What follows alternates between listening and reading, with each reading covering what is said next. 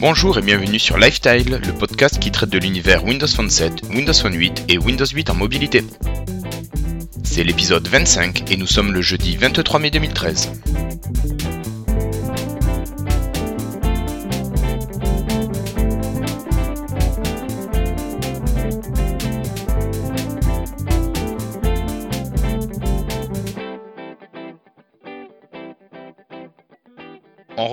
Deux amis qui se sont bien reposés maintenant. Salut les touristes Alors Sébastien, bronzé pour cet été? Et tout nu et tout bronzé. ouais, non, ça, non, pas trop. Hein. Bah, tu sais, j'étais à la boule, hein. c'est pas non plus, euh, c'est- c'est pas la, c'est pas la Côte d'Azur. hein. Ils ont oublié le soleil. Non, non, j'ai eu du soleil, mais c'était pas un soleil estival non plus, quoi. D'accord. Et toi Manu, pas trop courbaturé par les descentes en rafting? Ah, si, si, si, j'étais qu'une énorme courbature à la fin de mes descentes, c'était énorme. peur, Je me j'ai eu suis- peur. Qu'est-ce que tu croyais que j'allais dire? Une énorme maman à la fin de ta descente, euh, c'est c'est- c'est très bizarre. Excusez-moi. Ouais, Je vous ai manqué, non Non. Énormément, non, en fait. énormément.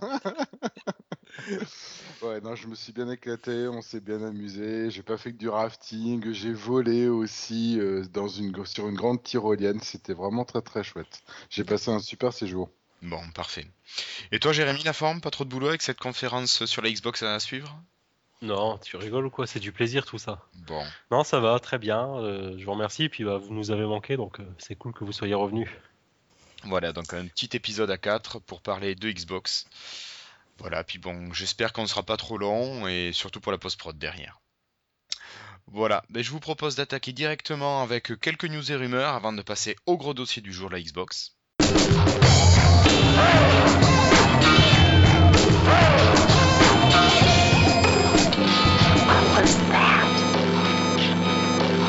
Donc, euh, moi, je voulais vous parler de Nokia qui met à jour euh, deux applications que sont Meilleur Apps et Créateur de sonnerie. Alors, bon, Meilleur Apps, ce sont quelques applications recommandées par Nokia. On pourra reprocher que les, les applications ne soient pas renouvelées plus souvent.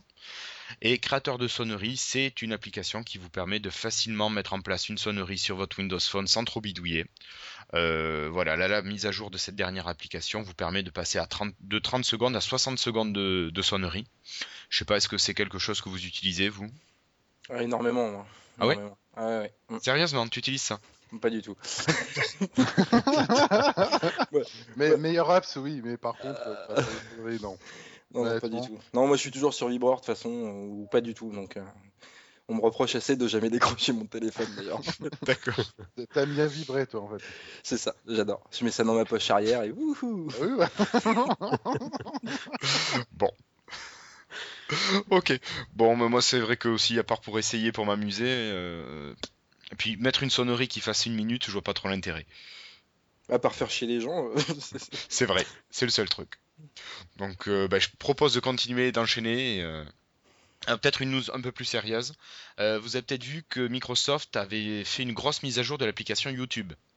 tout à fait. Donc une application qui permettait d'accéder à toutes les vidéos, pouvoir naviguer, faire des recherches par l'application YouTube, de pouvoir visionner correctement les, les vidéos, de ne pas avoir de publicité, et cerise sur le gâteau, de pouvoir télécharger les vidéos. Bon. J'avoue que j'ai pas très envie forcément de télécharger beaucoup de vidéos sur euh, mon téléphone, mais bon, certains en auraient peut-être l'utilité. Mais euh, Google, vous savez peut-être, a fait un peu les gros yeux à Microsoft, et Microsoft est rentré un petit peu dans le rang, a revu sa copie et a fait disparaître la possibilité de télécharger les vidéos. Bon. Est-ce que pour vous c'est quelque chose qui manque? Bah moi j'ai jamais utilisé la- l'application euh, Microsoft pour être tout à fait honnête. Ça fait assez longtemps que j'utilise SuperTube, D'accord. euh, qui a euh, les mêmes fonctionnalités. euh, euh, non, je, enfin mon perso, l'application Microsoft je l'avais jamais utilisée, sauf au début je crois parce que je crois que c'était la seule disponible. Oui. Mais euh, mais je, je savais même pas qu'elle avait été au- autant mise à jour en fait, mise à jour. une- vraiment, euh, enfin une refonte complète de l'application. Ouais, ouais, mais euh, j'ai pas mal de, de gens autour de moi qui ont Windows Phone et qui, euh, oui, oui, si, si, je vous assure, et euh, qui utilisaient l'application YouTube et euh, Microsoft et qui m'ont dit que c'était vraiment excellent. Donc c'est vrai que je l'ai téléchargé la semaine dernière, je l'ai même pas lancé, mais je voulais effectivement voir ce que ce que c'était devenu. Mais euh, Alors aujourd'hui, il y a eu donc la mise à jour qui enlève la possibilité de télécharger les vidéos. Voilà. Donc, euh, Après, il si- faudra voir s'ils coup, vont. Faudra voir s'ils vont exiger euh, aux app tierces euh, justement de- d'enlever cette possibilité-là également. Parce que moi j'utilise euh, MetroTube et Megatube Mhm. et Ouais. je sais que tu peux aussi télécharger les vidéos. Donc euh, bah là, vu qu'ils l'ont retiré pour euh, l'app Microsoft, euh, je suppose que on va demander aux développeurs des app tierces de retirer également cette, euh, cette possibilité. Oh, Peut-être que Google a juste envie de faire chez Microsoft et puis c'est tout. Ouais. Moi, je, Ouais, vois- je peut-être. le vois plutôt comme ça. Moi, je le vois plutôt comme ça parce que typiquement, Parce je te dis, que- une application comme SuperTube le fait depuis, euh, depuis super longtemps. Hein. Oui, MetroTube pareil, quoi. Ouais, Il l'a ouais. toujours fait, quoi, quasiment. Donc, euh, Voilà. Donc, euh, si vous donc, voulez, la petite guerre. oui, la guéguerre, mais si vous voulez conserver cette euh, possibilité avec l'application YouTube Microsoft, euh, voilà, ne pas faire la mise à jour qui date d'aujourd'hui. Voilà. Voilà, voilà. Ben, Sébastien, je te laisse. Oulala, nous faire une news énorme. Bah, une news énorme. Attendez, euh, enfin voilà, on est quand même les dignes représentants du podcast Windows Phone français et on vient d'apprendre. La champagne. Et Champagne, euh, je veux dire, on peut vraiment euh, là déboucher des Être bouteilles. euh. Ah ouais, non, il y a de quoi se taper une bonne branlette hein, quand même. Donc, euh, Windows Phone est passé troisième. Eh oui, on part de marché. Windows Bravo Ouais, ouais, bravo. Super. Voilà. Voilà, et avec un chiffre exceptionnel de 3,2% de part de marché. Voilà. Et ça, c'est quand même. Alors, on a quand même niqué BlackBerry, hein. c'est déjà pas mal, mais. Ah ouais, non, quand non, hein. mais il n'y a pas de quoi être super fier, mais bon, voilà. Alors, donc, en sachant que euh, si je regarde les chiffres que je n'ai plus en tête, mais t'as Android qui est déjà, je sais plus combien de parts de marché, mais c'est énorme. Plus de 50%. Euh, ah oui, mais bien Ouais, plus, ils sont premiers, ils sont là, à 70. ils- c'est 70%. ouais. Ouais, 70%, ouais, je Euh, Apple est autour de 20% et donc euh, voilà et puis t'as le reste du monde quoi avec Windows Phone qui est quand même troisième mais avec 3,2%. Alors ça fait quand même une progression de 133% sur euh, sur un an ce qui est ce qui est gigantesque hein. c'est sûr que personne n'a jamais fait ça. hein. Waouh. Euh, mais, euh, donc voilà c'était la petite news à troll. Bon moi je suis je suis quand même content globalement non, plus plus sérieusement je suis quand même content que ça ça progresse ça progresse par un rythme effréné c'est sûr. Maintenant ça continue de grappiller un peu de terrain j'espère qu'ils vont au moins atteindre les euh, Les 10%. Allez, ouais, 10%, mais ça, ça me semble quand même très loin. hein. Franchement, euh, moi, très sincèrement, je, je pensais, euh, je pensais l'année dernière qu'ils allaient les atteindre courant 2013, ces 10%. Avec Windows Phone 8, je pensais vraiment que ça allait, euh, ça allait faire un, un petit carton, euh, beaucoup plus. Et je me rends compte que c'est pas le cas. La- L'adoption est vraiment pas. C'est est pas vraiment très, non, pas pas- très massif. Non, c'est pas massif. Mais bon, Nokia s'en sort bien, visiblement. C'est Mm. grâce à eux quand même hein, que, que Windows Phone gagne des parts de marché, enfin surtout grâce à eux. Ouais. Mais euh, c'est vrai que c'est pas non Il y a plus, euh, quelqu'un d'autre euh, c'est pas non plus Byzance. Oui, voilà, c'est ça. C'est, c'est bon, c'est dommage. Mais bon, voilà, c'est c'est déjà une bonne nouvelle euh, que ça grimpe. Au moins, ça grimpe. Ça pourrait descendre. hein. Oui, ça pourrait descendre. Donc on va On pas. verra l'année prochaine. hein. on verra l'année prochaine. Ouais, Peut-être que l'année prochaine, on sera à 6% de part de marché. Peut-être, peut-être, peut-être. On verra bien. Et donc les 10% dans 3 ans. Non mais faut arrêter un peu les conneries. Ça fait deux ans qu'on fait ce podcast là. Depuis deux ans on a le même discours. Dire l'année prochaine on aura 10% et, C'est ça. et on reste à 3%. Mais c'est tout. Il faut s'y faire les gars. C'est comme ça. on est, on comme Arlette Laguillet, nous, hein, tu sais. on y Ouais. croit. On est un peu euh, la, la force ouvrière de la téléphonie. et un jour, on les a dépassés, les 5%. Enfin elle, ça lui a remboursé ses frais de campagne. Nous ça nous C'est ça, exactement. non. Oh, peut-être, peut-être, écoute. Euh, voilà. Bon, Ok. Voilà, j'ai terminé avec ces superbes news. Ok, je te remercie. Ah bah de rien. On y a passé du temps quand même hein, pour une news aussi. Vrai, parce qu'il y avait qu'une ligne hein, dans ta news. On C'est aurait bien résumer. toi ça. Moi, je trouve ça assez balèze. Le texte est Yippie, Windows Phone passé troisième. Et, et attends, c'est même Ah pas moi qui l'ai noté dans le Google Doc. hein. J'ai brodé autour d'une phrase que j'ai même pas écrite. Ok, bon, bah, on enchaîne. Allez. Enchaîne. Alors, une news rumeur, euh, Nokia avec son fameux EOS qui aurait bien 41 mégapixels au niveau de, l'objectif. Alors, euh, le nouvel appareil flagship de Nokia serait le digne successeur du fameux Nokia 808 avec la, massive technologie PureView. Donc là, on aurait un appareil qui pourrait générer des photos de 33 mégapixels maximum qui capterait la vidéo en 1080p. Voilà, donc de quoi vous faire plaisir avec vos belles vidéos de chat ou de vacances. Là, je, c'est moi qui troll. Hein, euh, donc, ça serait euh, un bel appareil photo. Euh, 3 framerate disponibles. Alors par contre, on n'a pas encore de- d'informations dessus. Euh, un digne successeur du 920 et du 925 Qu'est-ce que vous en dites? Bah, on verra, écoute, euh, Ouais, mais c'est vrai que je suis en train de me rendre compte qu'on n'a même pas mis dans les news euh, l'arrivée neuf- du 925. Ben, franchement, moi j'aurais plutôt tendance à le critiquer négativement, donc j'ai pas envie d'y. Non, mais c'est- juste- 925? Ouais. C'est juste pour dire qu'en fait, à force de sortir trop de modèles, euh, ça passe un peu inaperçu quoi après. Bah, surtout quand tu as aussi peu de différence finalement Ouais, voilà, c'est entre les différents modèles. Ah, parce Le qu'après, poids moi, Le poids, messieurs. Oui, c'est vrai. Le Ah, poids, oui, attends, t'as le le poids, t'as deux fois moins de stockage et coûte deux fois plus cher. Ça a été la grosse critique du 920 quand même. Euh, tout le monde disait attends c'est une brique, il est super lourd, etc. Pas bon là au moins, on- non pas tout le monde, en fait tous les détracteurs on va dire euh, de Windows Phone. Donc du coup euh, là au moins on a un téléphone bah, qui fait un poids raisonnable on va dire. Ouais. Ouais, c'est vrai, ils ont plus cet argument-là, mais bon, après, est-ce que ça valait vraiment le coup de, de le ressortir euh, Il a perdu le chargement sans je sais fil. Voilà, ouais, il y a aussi beaucoup de concessions quand même. Euh, voilà, il a deux fois moins de stockage. Bon, il a eu une lentille qui aurait été changée et ça permettrait d'avoir de plus belles photos. Ouais, youpi. Et les- la technologie d'écran également n'est pas pareille. Ah oui, c'est du LCD, c'est du oui, du LCD. Ouais, LCD, ouais. Ouais. Mm, Tout à fait. Avec ça, super quoi. Il y a vraiment de quoi se réjouir. Enfin, non c'est vrai que ça fait, ça fait pas une grosse avancée, hein, je suis d'accord. euh. Non, et puis c'est que le je- 920 est quand même assez récent, mine de rien. Donc, euh, enfin, je veux dire, tu vois, iPhone, quand il sort un iPhone 4 et un iPhone 4S, finalement, c'est qu'une petite mise à jour également. Euh, mais ça fait l'événement parce qu'ils le sortent quand même un an après et ils communiquent beaucoup plus dessus.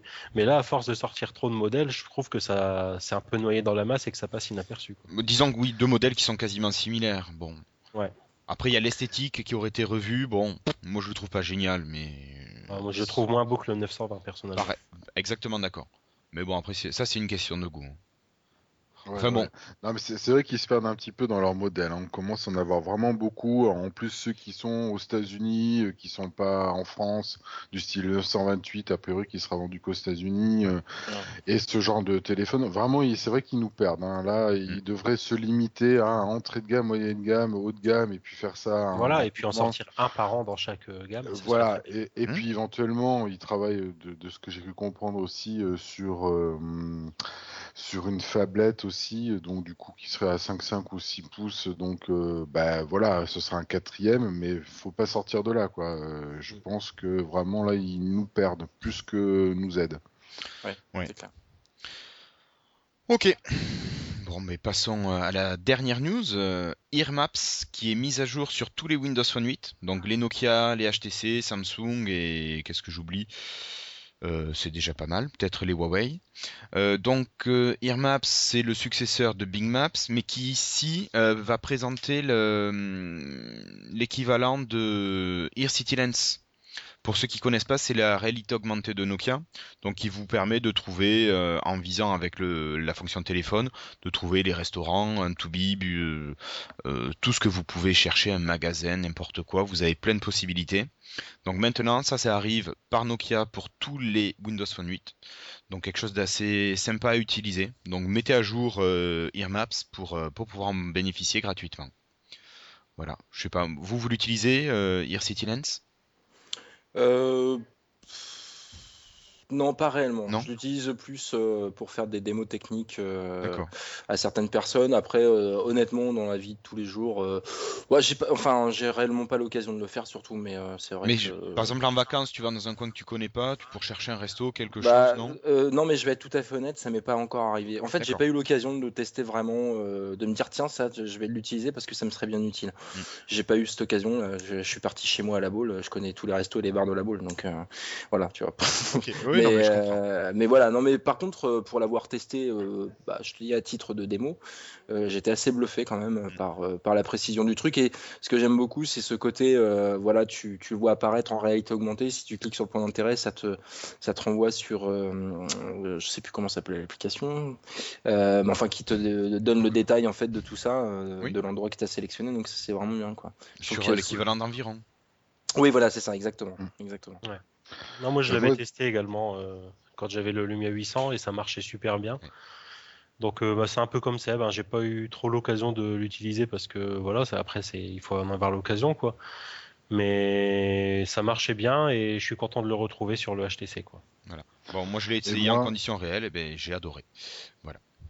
Moi, je l'ai utilisé aussi, effectivement, quand je suis parti au Portugal, il y a pas moins, il y a deux semaines là, et donc j'étais dans un trou perdu au Portugal, en pleine montagne, un petit village. J'ai utilisé mon truc, et puis effectivement, ça m'a affiché les restos du coin.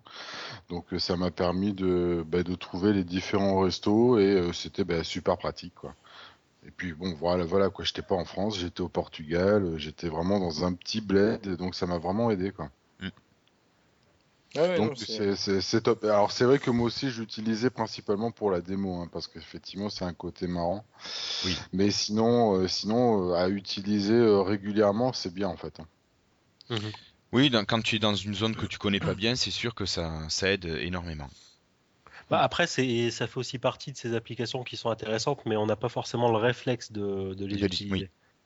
T'as raison. Ah, je je sais pas- je sais pas si vous avez essayé aussi une fois, j'avais j'avais lancé le truc et puis je crois, alors je sais plus ce que j'avais appuyé, c'était les points d'intérêt ou je sais pas quoi, et je m'étais retrouvé avec un point d'intérêt à 4 ou 5 000 kilomètres du style des pyramides de Khéops, ou j'en sais rien, Ouais, un truc euh, dans le genre. Céline, euh, enfin Manu, il y a... C'était pas la pyramide de Gizeh? Je C'était pense- ça. je pense que t'étais sur l'équateur. C'est une petite private joke suite à une soirée. euh, voilà. Qui pas- oui, qui était hier d'ailleurs. Ah, putain, c'était qu'hier, oh vache. C'était qui Ah, hier. j'ai- J'ai vraiment trop bu. hein. Pardon, Ah là là. excusez-moi. Je suis Bon. Bah, je vous propose euh, de passer au dossier. Ah ouais. Yes.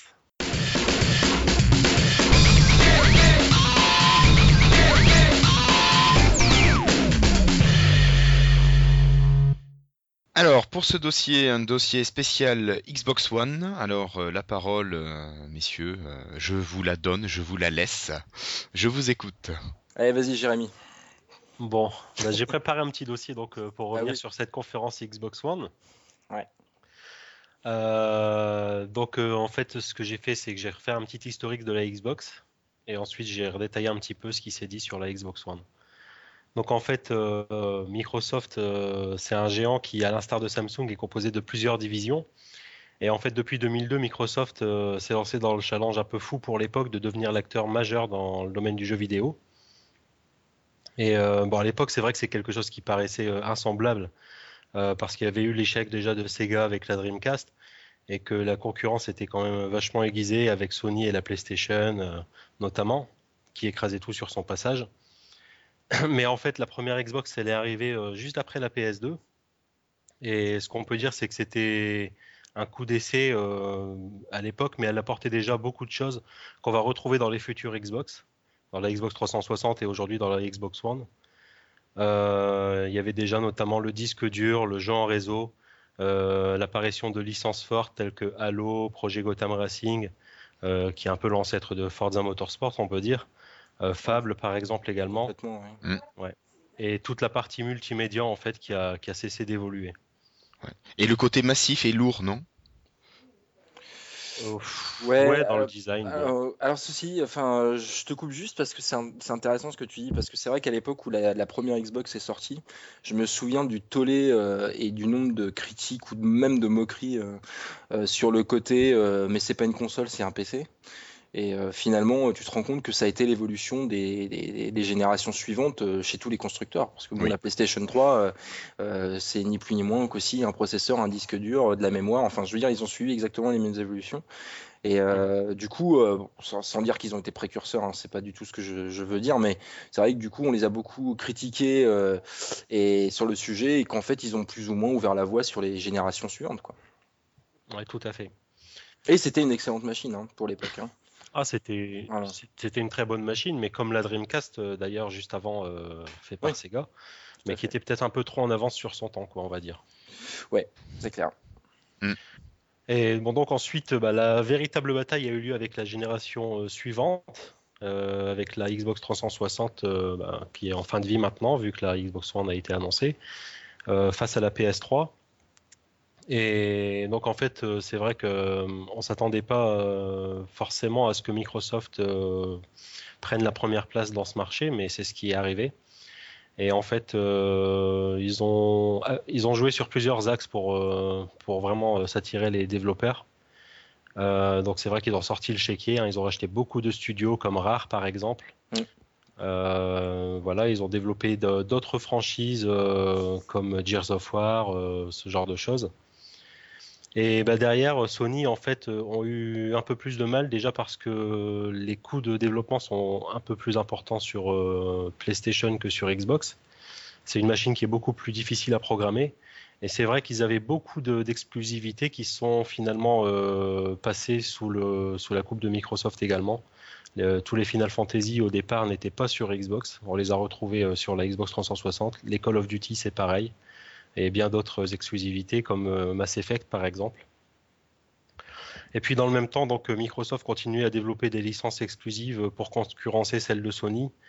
Euh, avec une qualité plus ou moins équivalente. Bon, on sait que par exemple, l'une des licences phares de Sony, c'est Gran Turismo. Microsoft en face a développé Forza Motorsport. Alors moi, je suis pas un fan de jeux de bagnole, mais Forza Motorsport c'est quand même reconnu pour être un super jeu de bagnole. Je confirme. Donc bah, ouais, tu peux peut-être nous en parler un peu plus. Bah ouais, Forza, euh, Forza est sorti euh, effectivement euh, à l'époque où Gran Turismo était la référence du jeu de voiture sur, sur console. Mhm. Et alors j'ai un doute, mais je me demande si le premier Forza n'est pas sorti sur la première Xbox en fait. Euh, je pense que c'est sorti, oui, c'est sorti sur la première Xbox. Euh, c'était d'ailleurs, euh, alors c'est assez drôle parce que là ils vont sortir le cinquième avec la Xbox One, donc le cinquième volet, en sachant qu'entre le 4 et le 5, donc le 4 est sorti il y a un an et demi à peu près et le 5 va sortir donc probablement fin de l'année. Euh, ils ont sorti une licence intermédiaire euh, qui s'appuie sur le moteur physique de Forza Motorsport, qui est Forza euh, Horizon, Horizon qui est beaucoup un plus, peu plus arcade. Oui, oui, qui, qui, tend plus vers le Project Gotham pour le coup, plus que sur la simulation de course. Euh, et c'est vrai que voilà, c'est devenu euh, la référence, euh, forcément la référence de, jeux de voiture sur, Xbox. Et ils ont, ils ont compris quelque chose qu'à mon sens, les, développeurs de Gran Turismo n'ont pas forcément compris. C'est qu'on pouvait faire un jeu très très pointu en matière de réglage et de conduite, tout en proposant des modes qui permettent à des gens qui n'ont pas trop envie de se prendre la tête de prendre plaisir à y jouer. Euh, et ça, je, je le dis pas moi, enfin, je le dis pas forcément moi-même et tout seul dans mon coin. Euh, j'ai des amis euh, qui sont, qui sont de, grands fans historiques de Gran Turismo et qui ont reconnu à Forza ce côté très adaptatif, en tout cas, pour, pour les joueurs, où effectivement, même si tu mets tous les réglages en automatique ou les aides à la conduite, tu peux prendre plaisir à jouer à ce jeu de caisse. Et si tu es un pilote euh, vraiment euh, voilà, chevronné euh, qui a envie de, vraiment régler sa, voiture au poil de cul, tu peux le faire aussi. Donc il y, a, vraiment des possibilités qui sont beaucoup plus importantes que Grand Turismo. Et là où vraiment ils ont tapé fort, c'est sur le Forza 4, parce que c'est l'époque où Grand Turismo 5 est sorti, à approximativement la même époque. Et oui, effectivement, bon. Grand Turismo 5 a été énormément critiqué pour plein de raisons. Euh, bon, je passe les détails, mais c'est vrai que du coup, Forza a pris, euh, a pris presque une petite longueur d'avance en matière de, de jeux de voiture, là pour le coup, surtout toutes consoles confondues. Donc c'est une belle victoire, et euh, pour avoir vu la conférence, on a aperçu quelques bribes de, de, Forza Motorsport 5. Mhm. Bon, bah, on sent qu'il y a vraiment effectivement une nouvelle génération de consoles, quoi. Ouais, c'est clair. Mais tu fais bien de, de parler de cette critique de Gran Turismo, parce que c'est d'une manière générale ce qu'on a ressenti des ex euh, Xbox qui étaient de plus en plus fortes, comme Alan Wake, Gears of War et ce genre de choses qui ne cessaient de se bonifier. Tout à fait.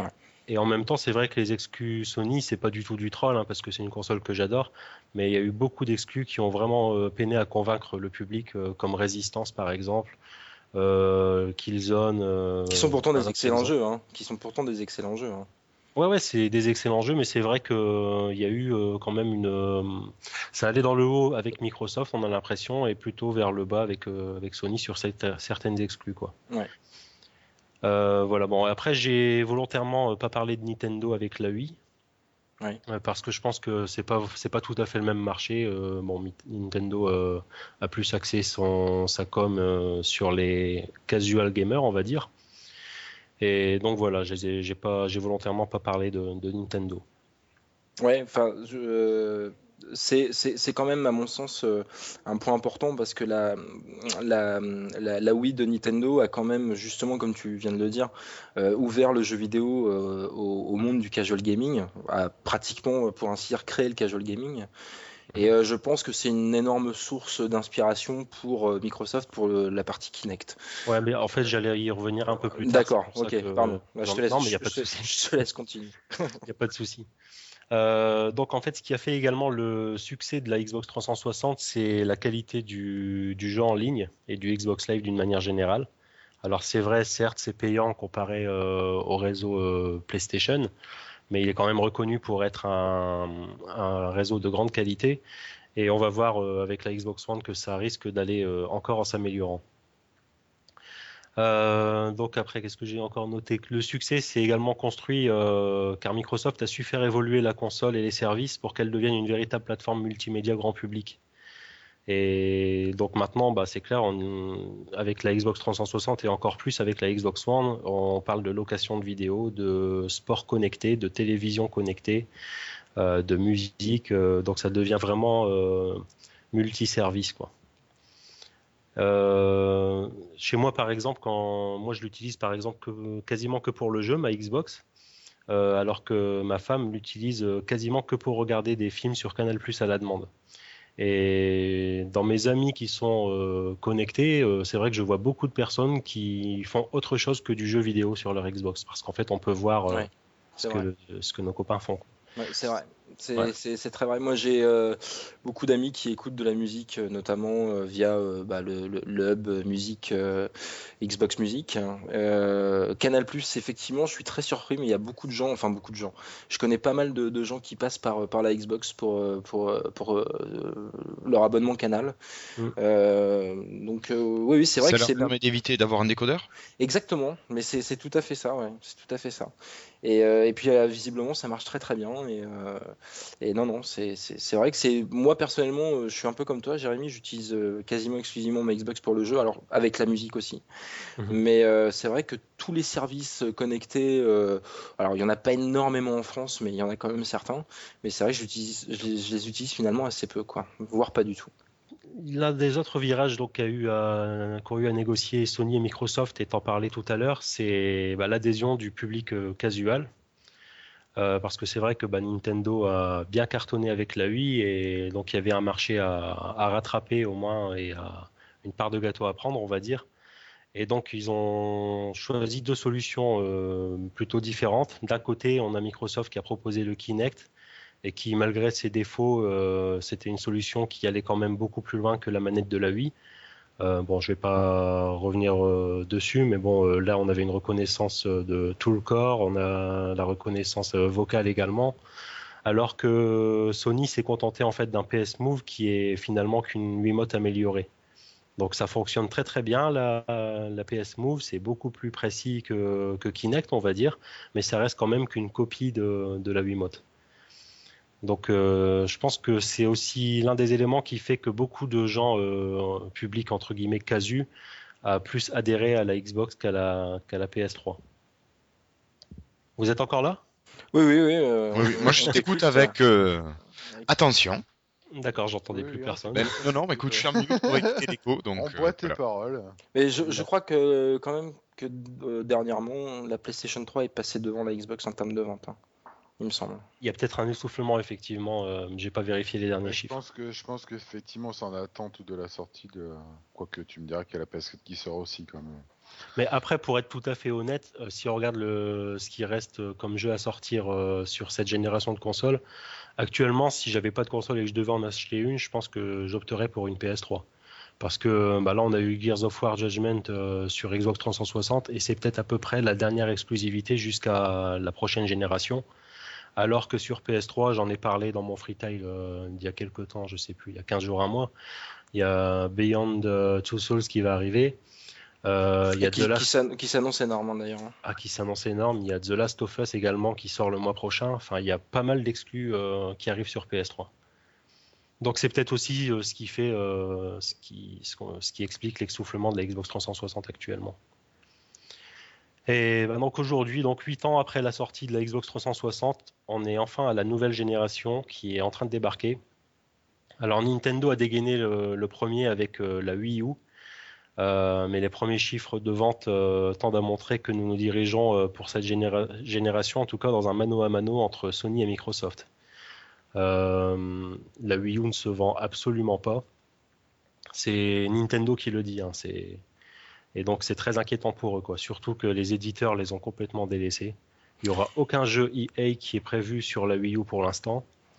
Euh, y a, on voit déjà des jeux comme Tomb Raider qui ne sont pas apparus sur la Wii U et qui n'apparaîtront pas. Euh, Bioshock Infinite, pareil. Donc euh, je suis très inquiet pour Nintendo pour cette, sa, console de salon. Je sais pas ce que tu en penses, Seb, mais. Ben, moi, j'avais déjà dit depuis un petit moment que ça sentait le pâté pour Nintendo. Euh, j'avais dit ça à l'époque de la, de la sortie de la 3DS. À l'époque où ils avaient déjà plus ou moins annoncé leur concept, en tout cas pour la Wii U. Euh, franchement, c'est triste, hein. c'est réellement triste hein, pour cette, cette, boîte parce que ils ont clairement euh, fait évoluer le jeu vidéo dans beaucoup beaucoup de, sens. Mhm. on parlait de, de, de, la Wii tout à l'heure, et effectivement, ils ont transformé la manière de jouer. Euh, avec leur console portable euh, de la même manière. Hein. Enfin, je veux dire, euh, je connais quasiment personne qui a pas eu une DS, hein. enfin, c'est ou même une Game Boy à l'époque. Hein. moi.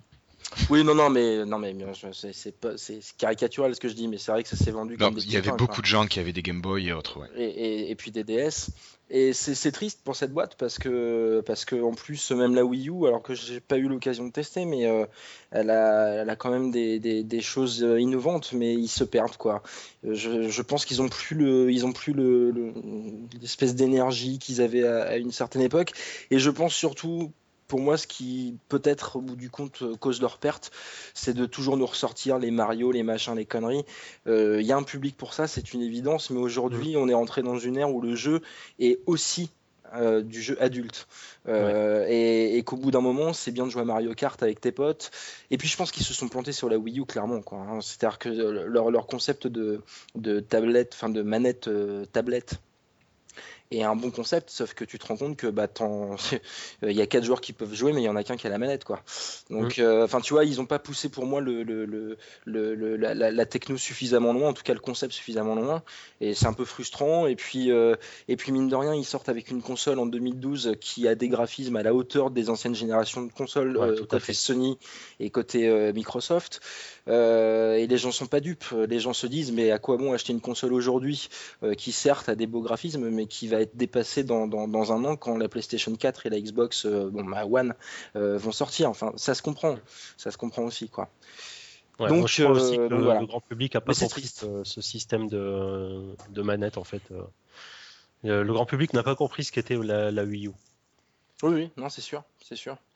Mais euh, c'est vraiment dommage, honnêtement. Euh, je suis. Enfin, voilà, moi, Nintendo. Alors après, euh, on va tempérer parce que bon, c'est vrai que. Enfin, la 3DS se vend pas si mal que ça finalement. Non, la 3DS a eu du mal à décoller, mais elle se vend très très bien maintenant. Maintenant, elle commence à bien se vendre, comparé à la PS Vita notamment. et puis bon, Nintendo, c'est vrai que c'est quand même. ils ont quand même un savoir-faire. il suffit qu'ils te ressortent un bon Pokémon, un bon Zelda et ça peut repartir. Mais c'est vrai que je les vois pas quand même lutter avec Sony et Microsoft pour cette génération, quoi ils vont avoir du mal. Mais euh, bon, on verra. Hein. Peut-être que l'avenir nous donnera tort, mais, euh, mais...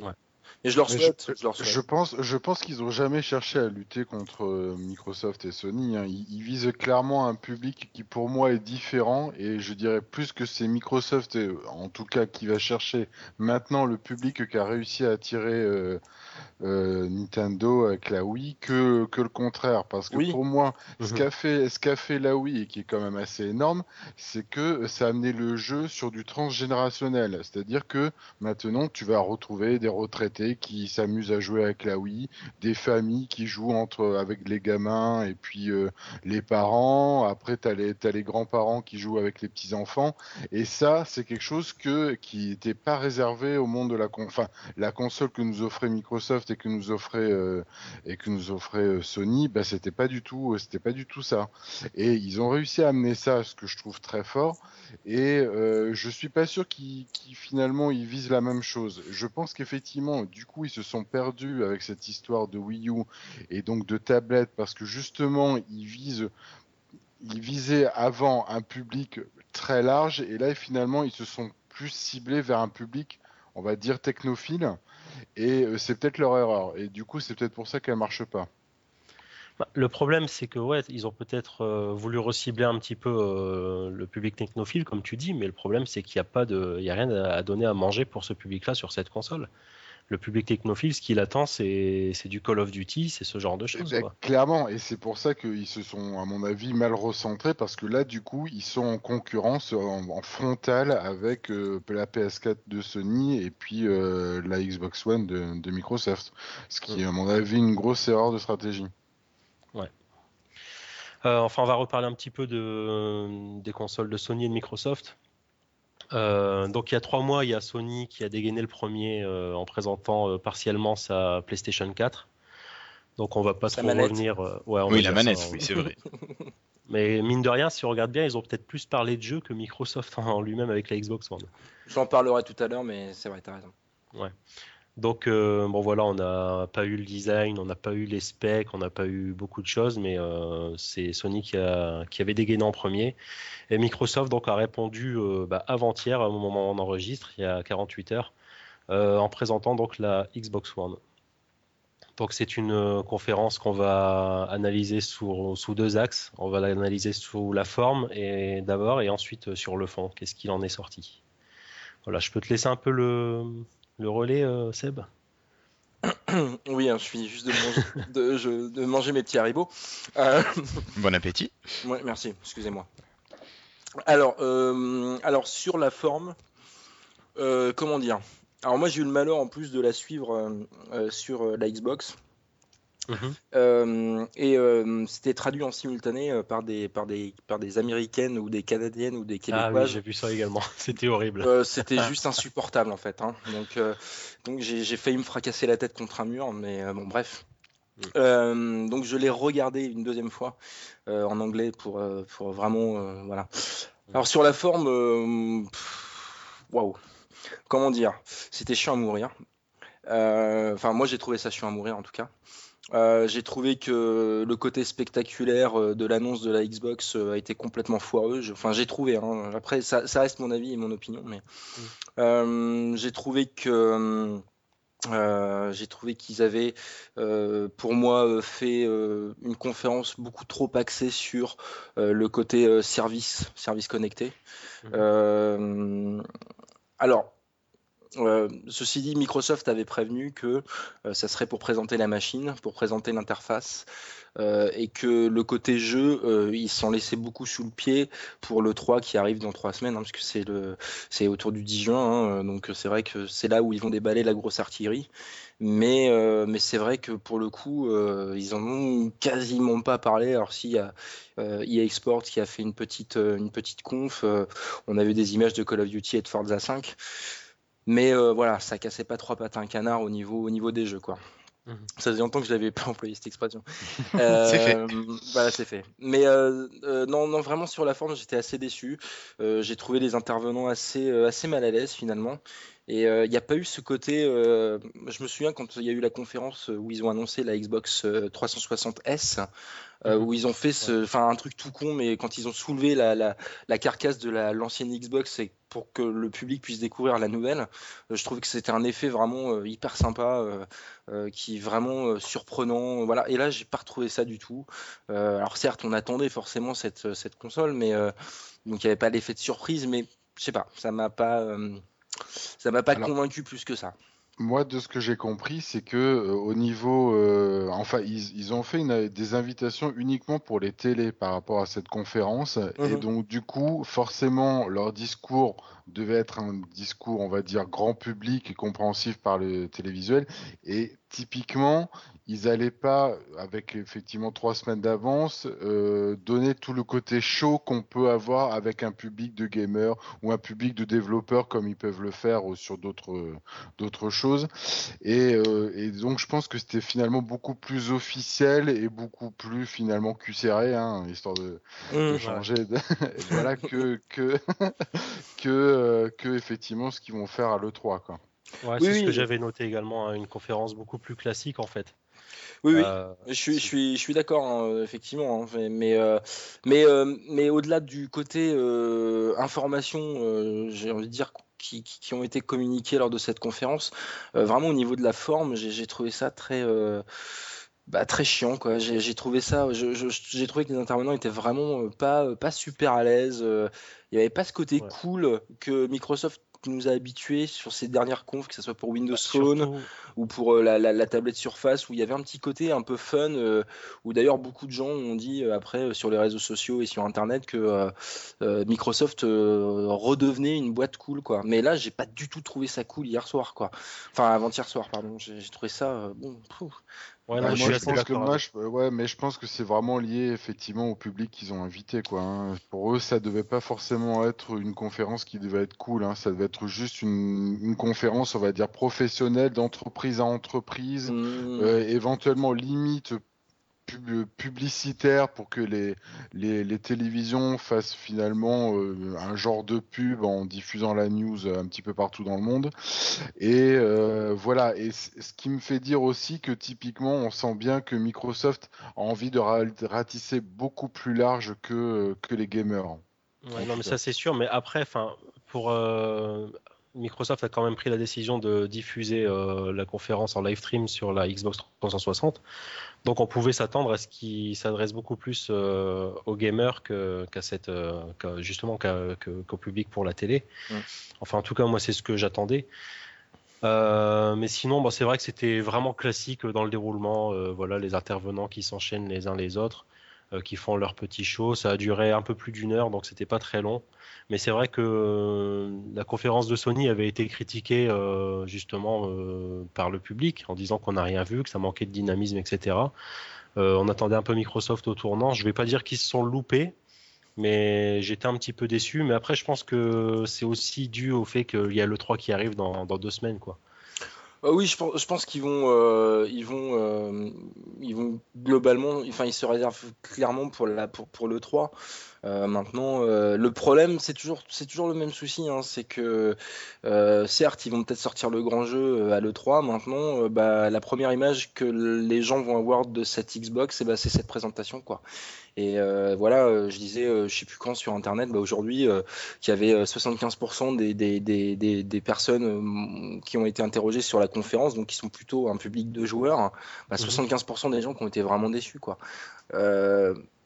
C'est- Bah, après, déçus euh, parce qu'on n'a pas vu de jeu, en fait. non, mais tout à fait. Mais en même temps, c'est c'est avant tout une console de jeu, quoi. C'est ça que je veux dire. Après, Ouais, le- ouais, bien sûr. je, je, je, je ne remets pas du tout en question leur, euh, leur politique euh, de, de vouloir faire un objet euh, euh, multiservice, connecté, euh, etc.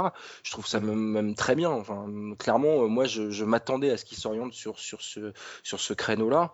Ils l'ont fait et, euh, et c'est parfait. Ils avaient déjà bien amorcé le truc avec la Xbox 360. Ils mettent le paquet avec la Xbox One.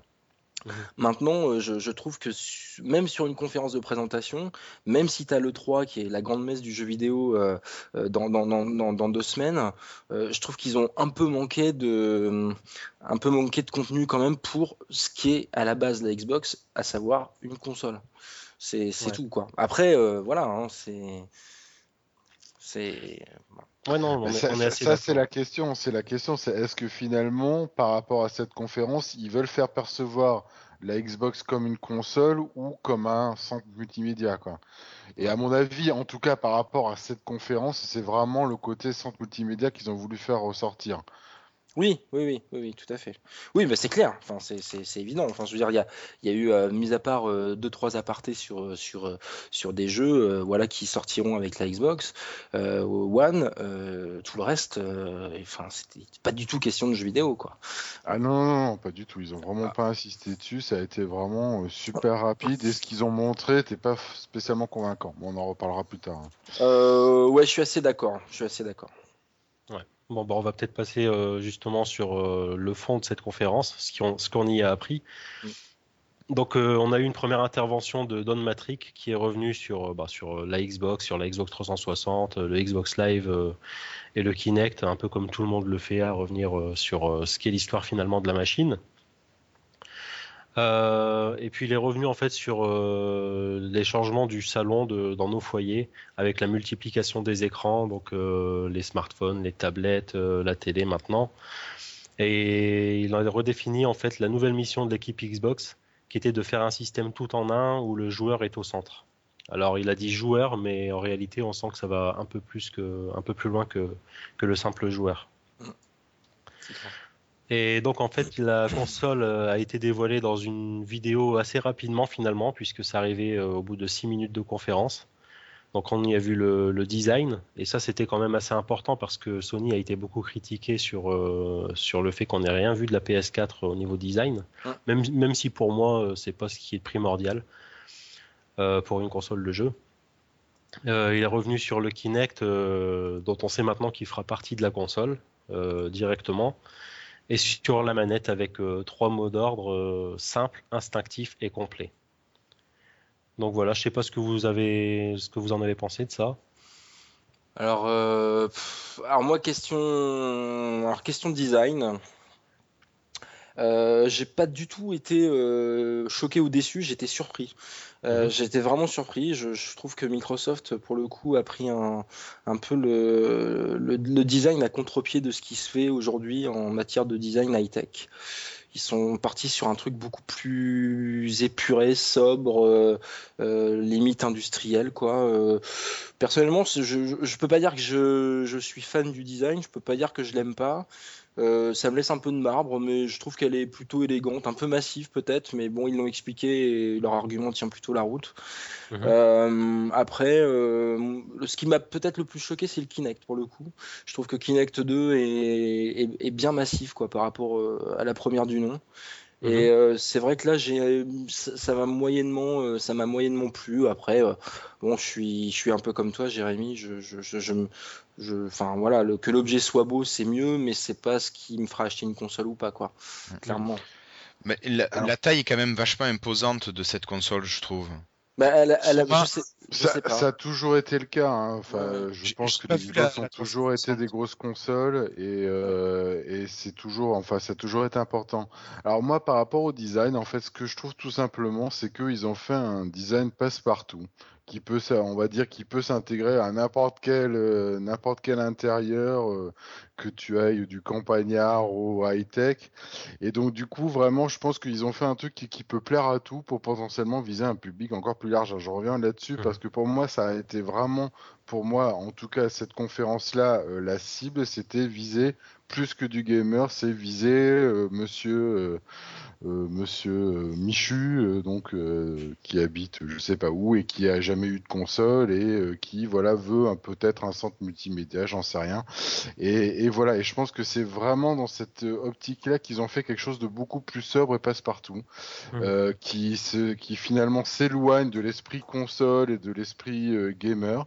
Mais je pense que c'est vraiment dans cette optique-là, quoi. Ouais. Elle ressemble, elle ressemble quand même pas mal à la première. Oh non. Oh non, non, non, non. La première était un petit peu ovoïde. Enfin, elle avait une forme un petit peu bizarre. Hein. J'ai les photos sous les yeux. J'ai les photos sous les yeux. J'ai fait une recherche. Euh... T'avais un gros X. Euh. Ouais, bah t'avais le gros X, mais tu retrouves ce côté strié euh, qui était sur le autour du X, euh, tu, tu, retrouves quand même des points communs. Alors, non, mais elle est, elle, est, elle est effectivement plus ressemblante à la première qu'à la deuxième. Mais sais euh, pas sa tête en fait. Je, je l'ai jamais vu. Je connais personne qui est de Xbox 360. Mm. Et oui, mais... elle, a une, elle a une forme plus rectangulaire. Après, ça a eu plus une forme de bouquin, en fait. Je trouvais la Xbox 360, enfin la Xbox 360. Ouais. Et plus de et... Voilà, il y avait plus de courbes et ils sont revenus à un truc effectivement plus, euh, plus carré. Ah, oui, Mais voilà, hein, donc euh, c'est, ils ont fait vraiment pour moi dans le sobre, comme tu disais, les purées, euh, vraiment, je pense que c'est, c'est, c'est dans leur lignée, c'est le truc qui se font finalement dans le. Dans la masse. C'est dans, dans le séjour, le truc qui le limite. Bah, c'est exactement ce que j'allais dire, ouais. Bah, alors moi, je suis, pour revenir un peu sur le design, je suis pas surpris. Euh, parce que bon, vous me suivez sur Twitter, regardez l'un de mes tweets du 21 avril. En fait, euh, j'avais rêvé de ce design-là. C'est assez marrant, mais euh, ah ouais, ouais, regardez, j'en parle sur Twitter. Ah j'avais dit, j'ai rêvé du design de la Xbox, la future Xbox, qui va ressembler à un gros ampli audio-vidéo. Et c'est à peu près ça, quoi. C'est, ça pourrait très bien, Ouais, c'est clair. ça pourrait très bien ressembler à une platine, euh, un lecteur Blu-ray Marantz ou Denon ou ce genre de choses. Oui, c'est vrai, mais t'as as raison. Ouais. Ouais, ouais, c'est vrai que c'est tout à fait dans cette lignée-là finalement. Ouais. Mais, euh, mais encore une fois, moi, j'étais surpris. moi, vraiment, pour le coup, j'étais surpris parce que je m'attendais vraiment pas à ce genre de design. Mais, euh, mais bon, sans être choqué, voilà, j'ai vu beaucoup de, de, de- enfin de, de, de- de- pas de critiques, mais de gens qui se moquaient un peu du design en disant que ça ressemblait à des magnétoscopes des années 80, ce genre de choses. Comme Monsieur Barberousse. Oui, oui, non, ça. mais bon, euh, bon après, euh, Non, bon, ça- moi je trouve que ça fait finalement assez haute fidélité. ouais, je, Ça peut ouais, très je- bien s'intégrer euh, dans une que je- installation voilà. hi-fi. euh, J'avais pas pensé à ça, mais c'est vrai que maintenant que tu le dis, euh, ouais, c'est tout à fait ça en fait. Mais bon, après, euh, voilà, ça reste un détail. Euh, après, euh, moi sur le reste, euh, j'ai été, euh, j'ai été très, euh, j'étais tr- très surpris, euh, mais agréablement pour le coup par la, par l'interface. Alors pas, pas sur le côté interface, euh, bon, qui ressemble quand même pas mal à ce qu'on a aujourd'hui sur la Xbox 360. hein. Ils- vu qu'ils ont, ils ont quand même beaucoup euh, redesigné l'interface de la Xbox 360 pour répondre à leur, euh, à leur, à leur moderne UI. Il n'y a pas, a pas non plus beaucoup de différence. Euh, à côté de ça, euh, j'ai trouvé que leur gestion du multitâche et du, enfin, et du swapping d'applications est juste monstrueux. Euh, ça réagit. euh, alors, pff, Ah ouais, non, mais à Ça tel point que réagit je me demande si c'était vraiment en temps réel. Quoi. c'est Enfin, sûr et certain. Oui, c'est sûr et certain. Enfin, Ouais, non, mais du c'est effectivement très impressionnant C'est par rapport à ce qu'il y a actuellement. Vraiment, vraiment très impressionnant. Ouais. Euh, ça réagit vraiment en une fraction de seconde. C'est hyper fluide, c'est hyper propre.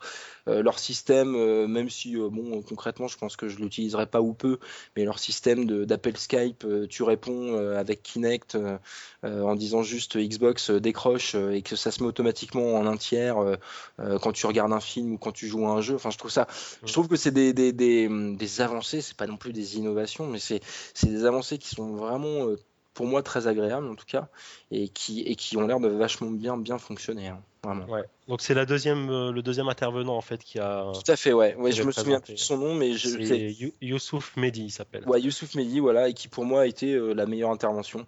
Ouais, Euh, euh, je suis assez d'accord. Ouais. Mais probablement parce que c'est là qu'on a le plus vu la, la, la, la Xbox en fonctionnement aussi, quoi. Ouais, ce qu'ils ont voulu le plus montrer, hein, finalement. Oui, oui, tout à fait. C'est bien. Tou- non, toujours mais- cette pas fait finalement la partie pas console quoi, la partie le reste, le reste de euh, le reste de la Xbox One quoi. Ils ont pas voulu finalement se concentrer sur la sur la partie console, ils ont vraiment voulu se concentrer sur la partie multimédia. Alors, le, le, le nom m'a surpris aussi. Alors euh, là, vraiment. euh, bah, C'est vrai qu'on en a pas parlé. Ouais. Le Xbox One, alors euh, j'ai- j'ai compris effectivement que c'était le côté euh, unicité, euh, L'anneau pour, le- contrôler, pour les contrôler tous. all-in-one, oui, voilà, le côté all-in-one euh, et compagnie. Mais euh, du coup, je trouve que c'est euh, aussi un nom qui, euh, c'est un petit peu comme s'il faisait table rase du passé et qui repartait sur euh, sur une page blanche, quoi. La première Xbox, quoi. Ça fait un peu penser à ça. Ben, pour, euh, moi, c'est- pour moi, c'est un petit peu ça. C'est alors, c'est toujours le même argument et toujours vers dans le même sens, c'est-à-dire que finalement, euh, c'est plus vraiment une console qui vendent, c'est euh, un centre multimédia et, euh, et donc du coup, c'est le premier qui vendent. Et donc, euh, du coup, on a tout regroupé dans un dans un, un seul outil, mais du coup, c'est le premier appareil de ce style-là qu'ils font. Finalement, ils se ils se départissent de ce côté Xbox qui avait vraiment console avant finalement, le, la partie console n'est plus qu'un service de, euh, bah, de la machine, quoi. Alors, Ouais. Bah, moi, j'avoue que je m'étais un peu planté sur, euh, sur mes prédictions parce que je pensais vraiment qu'elle allait s'appeler euh, Xbox 8 parce qu'on est sur euh, Windows 8 actuellement et Windows Phone 8. Et euh, Ah oui. vu, la, vu la convergence entre toutes les machines, je me suis dit, ben, ils vont l'appeler Xbox 8. Donc là, c'est vrai que je me suis assez planté sur ça, mais par contre, on a quand même vu que euh, vraiment l'interface euh, est quasiment identique à ce qu'on retrouve sur Windows 8. Quoi. Ouais. Alors il y a un- moi euh, voilà le petit détail euh, c'est euh, le- l'allumage de la Xbox à la voix. Ah ouais, c'est génial. Ah, c'est- ça, c'est- ça, c'est énorme. c'est génial et puis euh, et puis ça enfin ça démarre au quart de tour et puis c'est ça veut dire qu'elle est déjà allumée. Euh, alors Elle est jamais qu'en veille alors. Je, je pense, bah, forcément, puisque sinon tu aurais la Kinect qui serait, qui serait aussi euh, off. Ouais. Mais euh, donc là, pour que ça réagisse à la voix, c'est que ta Kinect est quand même en mode veille avec au moins la reconnaissance vocale d'activer. Ce qui veut dire qu'elle écoute en permanence. Ouais, alors ça, Ouais. bon, faut arrêter avec les. Enfin, Non, non, mais c'est. je, vais, je vais, je vais. Alors là, je, vais, je vais, je vais être, euh, je vais, je vais le lancer tout de suite. Euh, honnêtement, euh, j'ai lu tout, tout un tas de choses sur ça. Euh, si vous croyez, messieurs dames, que Microsoft va s'amuser à écouter les conversations des gens sur les 46 ou 50 Oh mais ça, millions de, de personnes qui vont posséder cette, cette console, faut arrêter euh, le mythe du Big Brother. euh, bon, euh, et puis. Euh, honnêtement, j'ai presque plus confiance aujourd'hui en Microsoft qu'à un Google, par exemple, parce que Microsoft s'est tellement pris de procès dans la gueule pour, pour des, des violations de droits, enfin de, de vie privée ou quoi que ce soit, qu'à mon avis, c'est pas le genre de choses qui joueront, enfin sur lesquelles ils, ils vont jouer. Oui, ils vont Donc, plutôt se euh, jouer sérieux. Ouais. Ce côté paranoïa, euh, oui, alors tu comprends, euh, Kinect va être tout le temps, euh, ah, alors si, si, si, si je nique ma nana sur le canapé, tout le monde va m'entendre, enfin faut arrêter les. Non, Non, faut- par faut contre, il y a un truc qui est con, c'est que tu peux, tu dois pas éteindre ta machine. Non, mais c'est comme aujourd'hui euh, sur ta C'est Xbox. pareil. Sur ta Xbox 360, tu as une possibilité de, de, par exemple, télécharger euh, tes jeux ou tes films, euh, même la Xbox éteinte. Grosso modo, il va juste alimenter la partie réseau Ouais. euh, avec, une, avec vraiment la couche système réseau qui te permettra de faire le transfert des données, mais ta Xbox sera euh, éteinte. Donc tu auras une consommation électrique qui sera très très faible. Voilà, il y aura un mode veille en fait, tout simplement. C'est ça, exactement. Et la Kinect sera, sur- sera basée sur le même principe. Mm. Et, euh, et la reconnaissance, du coup, euh, je, je poursuis ce que je disais, la reconnaissance faciale, euh, qui est vraiment instantanée, quoi. hein. c'est, hallucinant. hein. Aujourd'hui, sur Kinect, il y a, quand il fait la reconnaissance, il passe facilement 5-6 secondes à scanner, euh, à Ouais. scanner ton visage avant de te dire bienvenue Siddhartharus. Euh, là, on l'a vu hier, hein, le mec, il fait Xbox on, et en l'espace de, de même pas 10 secondes, hop, il est reconnu, il est sur, sur son dashboard, quoi. C'est très impressionnant, vraiment, c'est très impressionnant. On sent qu'il y en a Ah, sous la sûr. bécane, quoi. Bah, disons que là, pour la première fois, euh, enfin moi j'ai Kinect depuis le premier jour, euh, c'est vrai que c'est plus un gadget qu'autre chose, mais là pour la première fois, on a l'impression que c'est abouti et qu'on peut vraiment tout piloter de la voix. Alors, oui, euh, comme je- euh, ouais, excuse-moi, vas-y. excuse- comme, comme je te disais sur, sur Twitter, j'attends de, de voir en conditions réelles parce que, enfin, dans un environnement familial un peu bruyant, euh, voir ce que ça donne. A priori, euh, Kinect est capable de reconnaître euh, votre voix. Vous êtes sur votre profil et il est capable de reconnaître votre voix. Enfin, je parle du nouveau Kinect. hein. Ouais. Euh, donc, euh, j'attends de voir tout ça, ce que ça donne euh, dans un environnement familial parce que moi, avec les deux bambins qui tournent, qui tournent autour de moi, c'est pas toujours facile de se faire comprendre par la Xbox. Forcément, forcément. Alors moi, c'est, j'ai aussi noté le côté geste. Ouais, tout à fait. euh, beaucoup plus fluide et surtout avec la disparition de cette euh, putain de main euh, sur ton écran qui te déstabilise complètement, je trouve, quand tu essaies de naviguer à la main sur, ton sur ton interface. Ouais, puis t'as l'air con, quoi.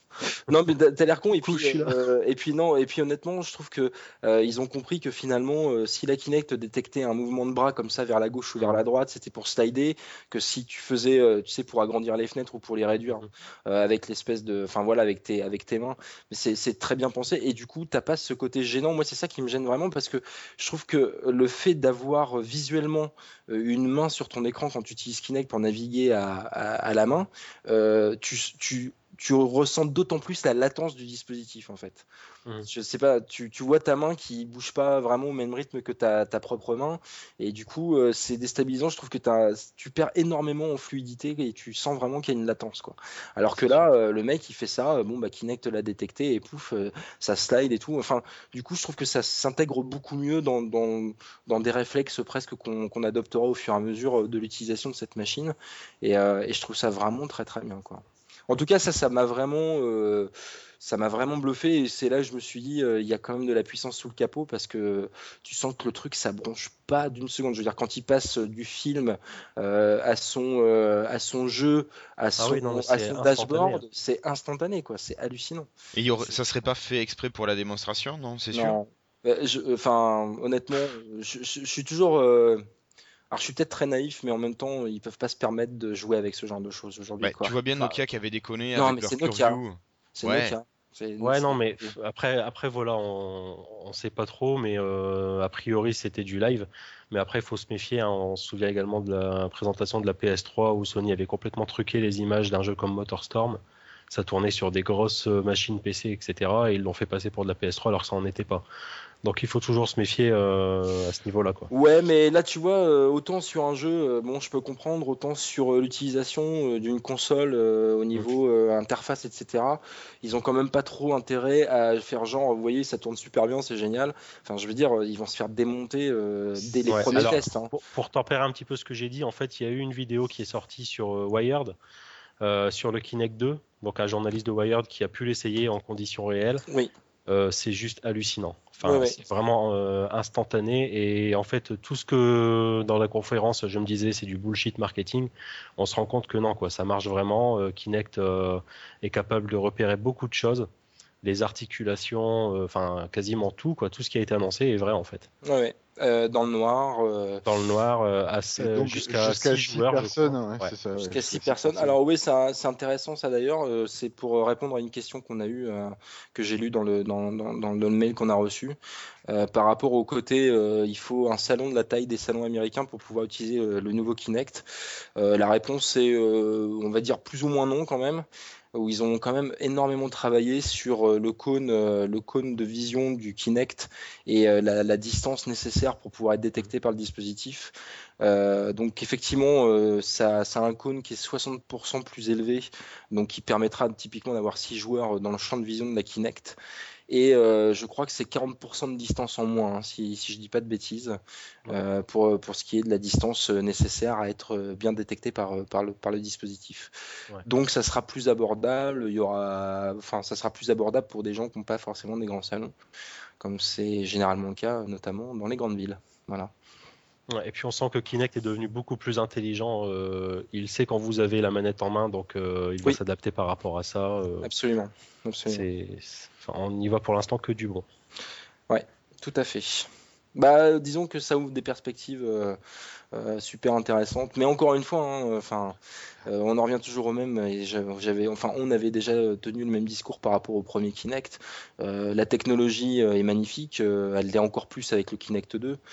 maintenant, si les développeurs n'ont pas, n'ont pas suffisamment d'imagination pour l'exploiter, on va se retrouver avec des merdes. Il faut vraiment l'utiliser au niveau du jeu et pas uniquement du centre multimédia. C'est-à-dire que maintenant, on attend vraiment une application dans des jeux avec des nouvelles licences, peut-être qui sont vraiment tournées à l'utilisation bah, de Kinect avoir une hein, qui, va, qui va être annoncée à l'E3, euh, alors qui avait déjà euh, été annoncée l'année dernière. On pensait que ça allait sortir sur la 360 et euh, je pense qu'ils se sont rendus compte qu'il valait mieux attendre la prochaine génération pour justement exploiter ses capacités Kinect 2, c'est Rise, qui, qui, est un jeu qui se passe pendant la période de l'Empire romain, où vraiment tu auras une gestion, enfin un gameplay entièrement orienté sur les, sur, sur les gestes Kinect. Quoi. Mhm. Donc euh, je pense que si, effectivement, euh, en en parlant, que euh, peut-être que si on n'a pas eu des jeux exploitant les technologies Kinect jusqu'à maintenant, en tout cas des gros jeux plus orientés adultes, on va dire, hein, et non pas casual gaming, c'est peut-être justement par rapport aux limitations techniques du système, avec cette latence, qui ne permettait pas du coup d'avoir un gameplay complet, jouable, complet, agréable à jouer, voilà, dans certains types de jeux. pouvant plaire au hardcore gamer. Exactement. Au, gros gamer, on va dire. Oui, oui, tout à fait, tout à fait. Je pense que là, maintenant que la technologie a l'air d'être beaucoup plus aboutie, on va peut-être avoir des jeux qui exploitent beaucoup plus ces capacités-là. Hmm. À voir. Une petite info que je viens de voir sur Twitter, la Xbox One serait compatible 3D et 4K. Ouais, ça c'est vrai qu'on n'en a pas parlé, enfin, ils en avaient pas parlé. On aura de toute façon des infos qui vont arriver au fur et à mesure, mais personnellement, ça ne m'étonne pas. Euh, bon, mais si on a beaucoup parlé du Kinect. Niveau, au niveau des vidéos, hein, je pense pas au niveau des jeux, hein, par contre, je suis pas sûr. Tu parles de la 3D et du 4K Ouais. Oui. Parce que j'avais entendu le contraire euh, sur, le sujet. La 3D, je pense que si. La 3D peut-être, mais le 4K, je suis pas sûr. D'accord. D'accord. on, verra bien de toute façon, on en saura plus euh, dans 15 jours à l'E3. Euh, mais là, on a beaucoup parlé du Kinect, mais on n'a pas beaucoup parlé en fait de, la console en elle-même. Oui. Alors, c'est un peu dommage parce que toutes les spécifications n'ont pas été dévoilées. Euh, ce qui a été dévoilé, c'est qu'en fait, ce sera une console avec 8 euh, corps. Donc, ça paraît quand même juste énorme. 8 Go de RAM, alors que la Xbox 360 en a 512. Méga Ouais. Ouais, c'est- Euh, c'est le jour et la 500 nuit. gigas de, de disque dur. Alors, ce sera un disque dur qui sera non amovible. Euh, par contre, on pourra rajouter de la mémoire euh, sur les ports USB par des disques durs externes ou d'autres solutions. Euh, lecteur Blu-ray. Ensuite, c'est du classique Wi-Fi N. Par contre, il y a quelque chose qui est très important, c'est le, il y a une sortie et une entrée HDMI. Oui. Et en fait, si, si je vous en parle, c'est parce qu'on se demandait un peu techniquement comment ça allait se passer, notamment pour la France, pour la partie télévision. Et a priori, euh, cette entrée HDMI nous permettra de directement plugger notre, notre box ADSL. Et ce qui se dit, c'est qu'on pourra choisir entre l'interface de notre box ou l'interface euh, proposée par, euh, par la Xbox pour Ouais. pouvoir naviguer dans la télé, etc. Après, tu as des télés, euh, même premier prix, qui ont plusieurs ports HDMI. Donc, Ouais, c'est sûr. Non, mais là, là c'est également pour pouvoir utiliser euh, le Kinect. Non, mais du, du coup, c'est qu'il finalement n'avoir qu'un- qu'une seule entrée qui est, euh, qui, bah, qui est ta Xbox, quoi. C'est-à-dire que t'as pas utilisé d'autres box, tu, quoi qu'il se passe, tu transites par ta Xbox. Ouais. Pour avoir ta télé, pour faire tes jeux, pour Voilà. écouter ta musique, pour, euh, pour regarder euh, tes séries, pour regarder les trucs que tu as sur ton PC, pour enfin il y a plein, plein de possibilités quoi. Ouais. Ouais, Alors après, on verra ouais. jusqu'où ça, jusqu'où ça peut être poussé, mais c'est vrai que ça peut être intéressant. Imagine, tu es en train de jouer à, à un jeu, puisqu'il y a ce système de 2 tiers, 1 tiers comme sur Windows 8. Et euh, tu, tu mets ta, ta télé sur euh, le, le tiers restant, euh, tu attends ton émission, dès qu'elle démarre, tu bascules, tu switches, tu vois, ça peut permettre ce genre de choses.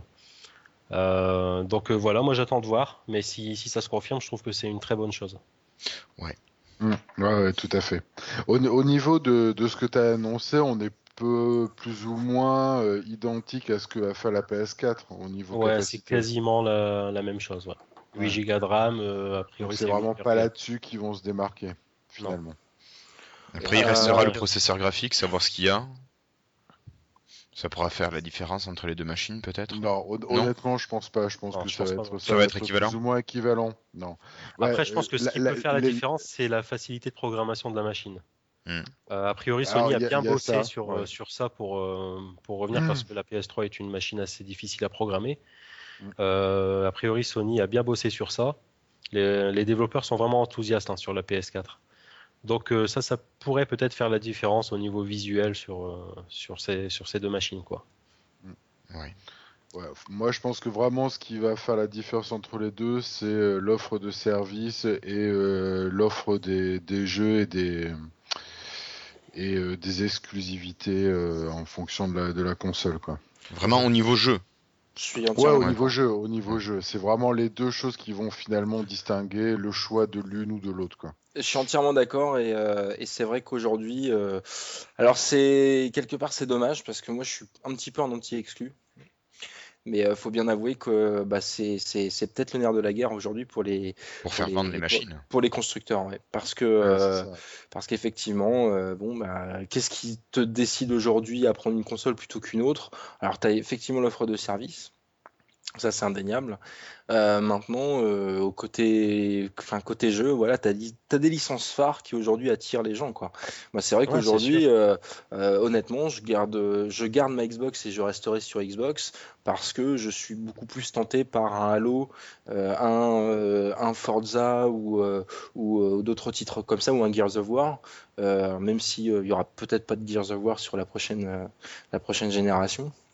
Mais, euh, mais voilà, je suis plus attiré par ces licences-là. Ça veut pas dire que les autres euh, jeux sont, sont pas bien, hein, c'est juste que voilà, c'est plus mon type de jeu, quoi. Voilà. Ouais, c'est une question d'affinité, mais je suis tout à fait d'accord. Et d'ailleurs, euh, bah, moi, je... il y a une rumeur qui circule comme quoi Shenmue 3 pourrait arriver sur PS4. Ouais. Et j'ai beau adorer la Xbox, je sais que si Shenmue 3 arrive sur PS4, je vais être obligé d'en acheter une. Ça, c'est obligatoire. Alors, si après j'ai. Ah ouais, non, mais c'est clair et net. Alors, si après j'ai d'autres jeux qui m'intéressent, eh bien, il faudra faire un choix, mais c'est ce genre de jeu qui pourrait me faire choisir une console plutôt qu'une autre, quoi. Ça, c'est Mhm. clair. Et si tu jouais sur PC, non? Ah non, mais Shenmue, euh, même le 1 et le 2 sont, sont pas dispo sur PC. D'accord. Alors justement, en parlant d'exclusivité, hein, euh, euh, on en parlait ce matin sur Twitter euh, avec, avec Jérémy. Euh, donc la première année d'exploitation de la Xbox One, euh, il y aura donc euh, 15 exclusivités Xbox, dont 8 nouvelles licences. Enfin, je dis pas de conneries, hein, Jérémy, je crois que c'est ça. hein. Non, non, c'est ça, ouais. Oui, c'est oui, ça. ouais. Euh, c'est énorme, hein, c'est pour une première année. Ah, ça fait plus d'une par mois. hein. Et plus d'une par mois, en sachant que c'est vrai que ça s'est un petit peu perdu les exclusivités, je trouve, euh, ces dernières années. Euh, Il y en a plus beaucoup, en tout cas, c'est, en tout cas, il y a plus beaucoup de nouvelles licences. Euh, euh, en tout cas, sur Xbox, euh, la dernière en date, euh, j'ai pas de souvenir, mais c'est ça, enfin, je sais pas. La dernière nouvelle licence exclusive Xbox, euh, j'avoue que ça fait un petit moment que, enfin, j'en ai pas en tête là. hein. Honnêtement, j'en ai pas en tête. Ouais, bah non, je me demande si c'est pas Gears, hein, la dernière. Voilà, c'est ça. Donc, euh, donc euh, bon, alors, il y en a peut-être eu, mais des beaucoup moins, enfin, moins blockbuster, on va dire. Mais sur les gros titres, euh, pour moi, voilà quoi. Enfin, je, je- j'ai Ouais. peut-être, j'ai peut-être oublié quoi. Alors qu'effectivement, ce que là, tu disais sur PlayStation, c'est beaucoup plus. Ouais, c'est sûr.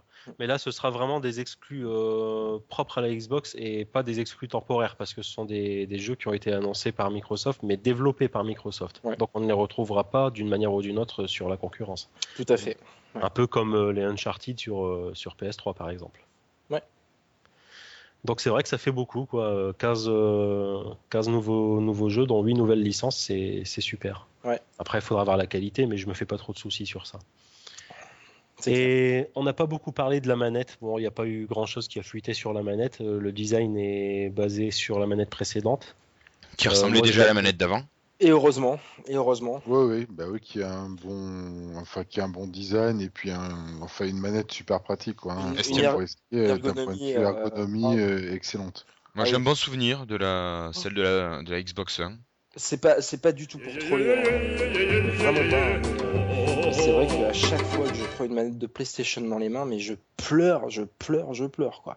Non, mais c'est une question d'habitude aussi, je pense. hein. Ah, J'en connais certains euh, qui ne peuvent pas jouer autre chose que sur une manette euh, PlayStation. Honnêtement, le, le- tu vois, le fait que les, les- les deux, les deux sticks soient alignés et que les gâchettes pas, euh, les- les gâchettes n'aient pas de, de comment D'amplitude. ou quoi que ce soit. Euh, oui, ou même de même, tu sais, sur la forme légèrement arrondie comme une gâchette vraiment. Mhm. Tu sais, le fait que ça soit juste une gâchette, euh, et, euh, mais ça c'est, enfin, c'est vraiment. Et puis je trouve que mes mains, alors c'est peut-être aussi par rapport à ta morphologie, quoi, hein, mais euh, mais c'est vrai que moi j'ai l'impression d'avoir les mains mais toutes toutes crispées sur la manette, quoi. J'ai l'impression de tenir un Kinder dans les mains, quoi. C'est, Ouais. vraiment. non, mais c'est vrai. Et je trouve que pour le coup, la, la- la manette Xbox, est... alors autant la première était un petit peu un loupé sur la première Xbox, hein, j'entends. Elle était Elle était un peu grosse. elle était un peu grosse. Autant euh, après, ils avaient sorti une version small, et puis du coup, Mm. ils ont gardé plus ou moins ce design pour, pour la suite. Mais je trouve que la manette Xbox, vraiment, est, est très très agréable.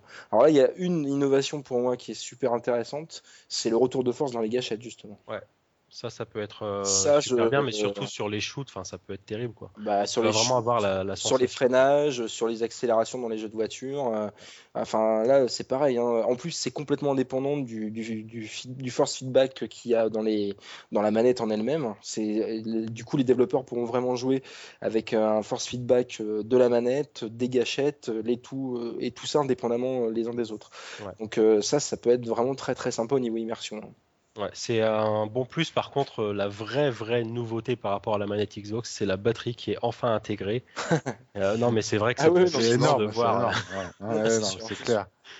C'est- hallucinant de devoir encore avoir des piles dans une manette, quoi. Donc euh, bah là, pour une fois, euh, voilà. Enfin, c'était logique. hein, je dis ça en plaisantant, mais c'est forcément c'était logique. On s'y attendait. Mais voilà, c'est une bonne chose. Ensuite, euh, la manette euh, est annoncée pour être Wi-Fi direct. Et les pads sont plus précis. Bon, personnellement, j'ai trouvé plus d'innovation quand même dans la manette PS4 avec toute cette euh, partie c'est clair. tactile. Ah oui, c'est clair, oui, tout à fait. ouais.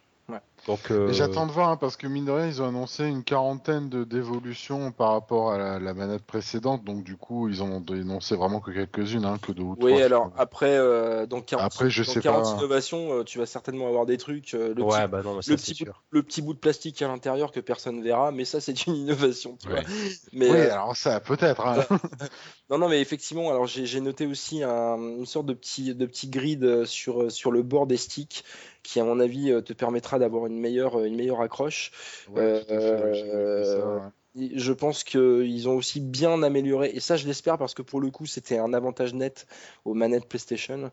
Euh, la, sensibilité des sticks était vraiment parfois un peu, euh, un peu hésitante en fait, un peu, un peu, euh, comment dire, c'était pas très très précis je trouve sur l'amplitude des sticks.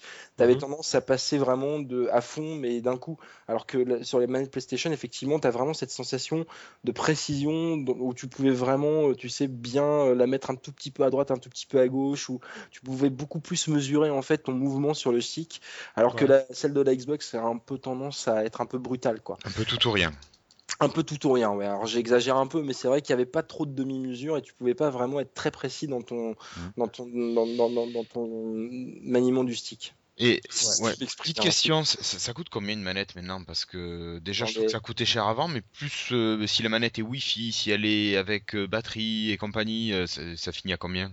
La mémoire, de mémoire, la dernière que j'ai achetée était autour de 50 euros, je crois, en version, version standard, ou 40 euros version standard, 39,90. Ouais, c'est ça. Ouais. je crois, il me semble. Hein, c'est à peu près ça. Ouais. Et car... je pense qu'on peut s'attendre à ce que ça soit un peu plus cher. Hein. Forcément, il y a plus de techno dedans, donc euh, voilà, je dirais aux alentours de 60 euros, quoi. Ouais, commencer. Parce que les manettes étaient beaucoup plus chères.